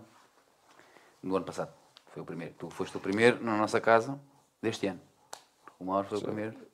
Ou seja, bordeira. A bordeira. A começar os anos sempre. Começa sempre os anos. É pá, O ano passado foi o Mauro, da bordeira. Agora foste tu, da bordeira. A bordeira sempre. a é Bordeira está em forte. Está em forte sempre. Aqui no Algarve ao vivo, pelo menos. será para o ano? Pelo menos representam. Vocês representam bem o Algarve, eu acho. Não, a Bordeira é, é forte culturalmente, é muito forte. Tem uma, um pequeno sítio com 700 habitantes e, e conseguem Tem vários restaurantes bons ali ter naquela charolas. zona. Em termos de tradições, charola, Sim. 100 anos, carnaval, Sim. já com várias décadas, marchas populares, pelo menos desde os anos 60, uh, récitas, muita atividade. Para uma- um sítio tão pequeno e depois a forma como se sente, como se vive as tradições, tudo isso. Sim, isso é, o que mais mencionam aqui na, na nossa É- zona daí, é que a forma como se vive as, as festas lá é muito intensa. Enfim, não, quer- não quer dizer seja melhor, seja pior que outros sítios, mas é, pronto, as pessoas sentem, sentem muito a, a terra e os, e os antepassados, toda a sua história. Nelson, foi um prazer enorme ter-te aqui. Eu meu. queria falar contigo agora, até às duas da manhã, mas temos que acabar com uma música. Acabamos com uma Vamos com música. E, e, epá, e vamos-te convidar outra vez. Uh, há de vir cá outra vez uh, para falar um pouco mais sobre as tuas, porque não chegaste a falar das tuas histórias que eu queria, de- do teu estúdio, porque é Sim. que fizeste um estúdio e porque é que tiveste de fazer um estúdio, e das tuas histórias no, no estrangeiro, que disse, queria que me contasses histórias em França, sim. em Espanha, dessas aventuras tu tiveste certeza que isso, isso é um. Toda a gente fala contigo por causa disso, não é? A tocar, a, a tocar nas Torres Gêmeas Pois, no- e quase ser preso, E que já nem existe. já nem existe. E em 10 minutos tinha uma fortuna na mala. É tudo a dar, tudo a dar. Incrível. Chegou a polícia, muito Estás a ver? Tu tens de vir simpático. aqui contar essas histórias, pá, estás a ver?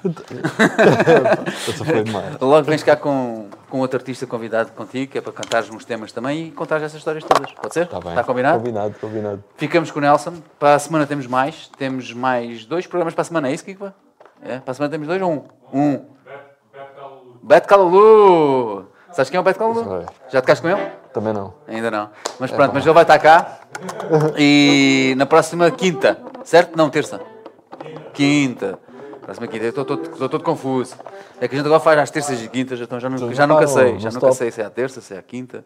Eu sei que na semana a seguir é que temos dois. E é terça e quinta. Não, temos três. Temos um, um especial. Temos um segunda especial, que é acústico, Bruno Aligi. Depois temos o Público na terça. É assim? Ou a Perigo Público na quinta? Não, Perigo Público na terça. E depois na quinta... Nelson Viegas, exatamente. de- Outro não, sim. O Ivo, Ivo, Ivo Viegas. Ivo Não, Viegas. isso é Ivo Alverca. Ivo Alverca. Ah pá, vocês enganam. O desenhador, que desenha, não é? Nuno Viegas. Nuno Viegas. O Nuno Viegas, sim. Que é- faz BDs e de grafites Ah. e, e tem mais, mesmo. Espetacular. A gente aqui no Algarve temos muita qualidade. Muita coisa. E vamos acabar agora com esta qualidade que tu tens e que tu trazes para o acordeão, que é um instrumento que nós queríamos muito ter aqui no nosso Algarve ao vivo, temos na nossa introdução e nunca tínhamos tido. Por isso, muito obrigado mais uma vez. Dá-me cá cinco. A honra foi minha. Nelson, Obrigado, obrigado. Muito obrigado. E. Nelson, Conceição. Em tempo de charolas, marcha do centenário dos 100 anos, É em autoria do Daniel Rato. Perfeito. Dedicado aos charoleiros.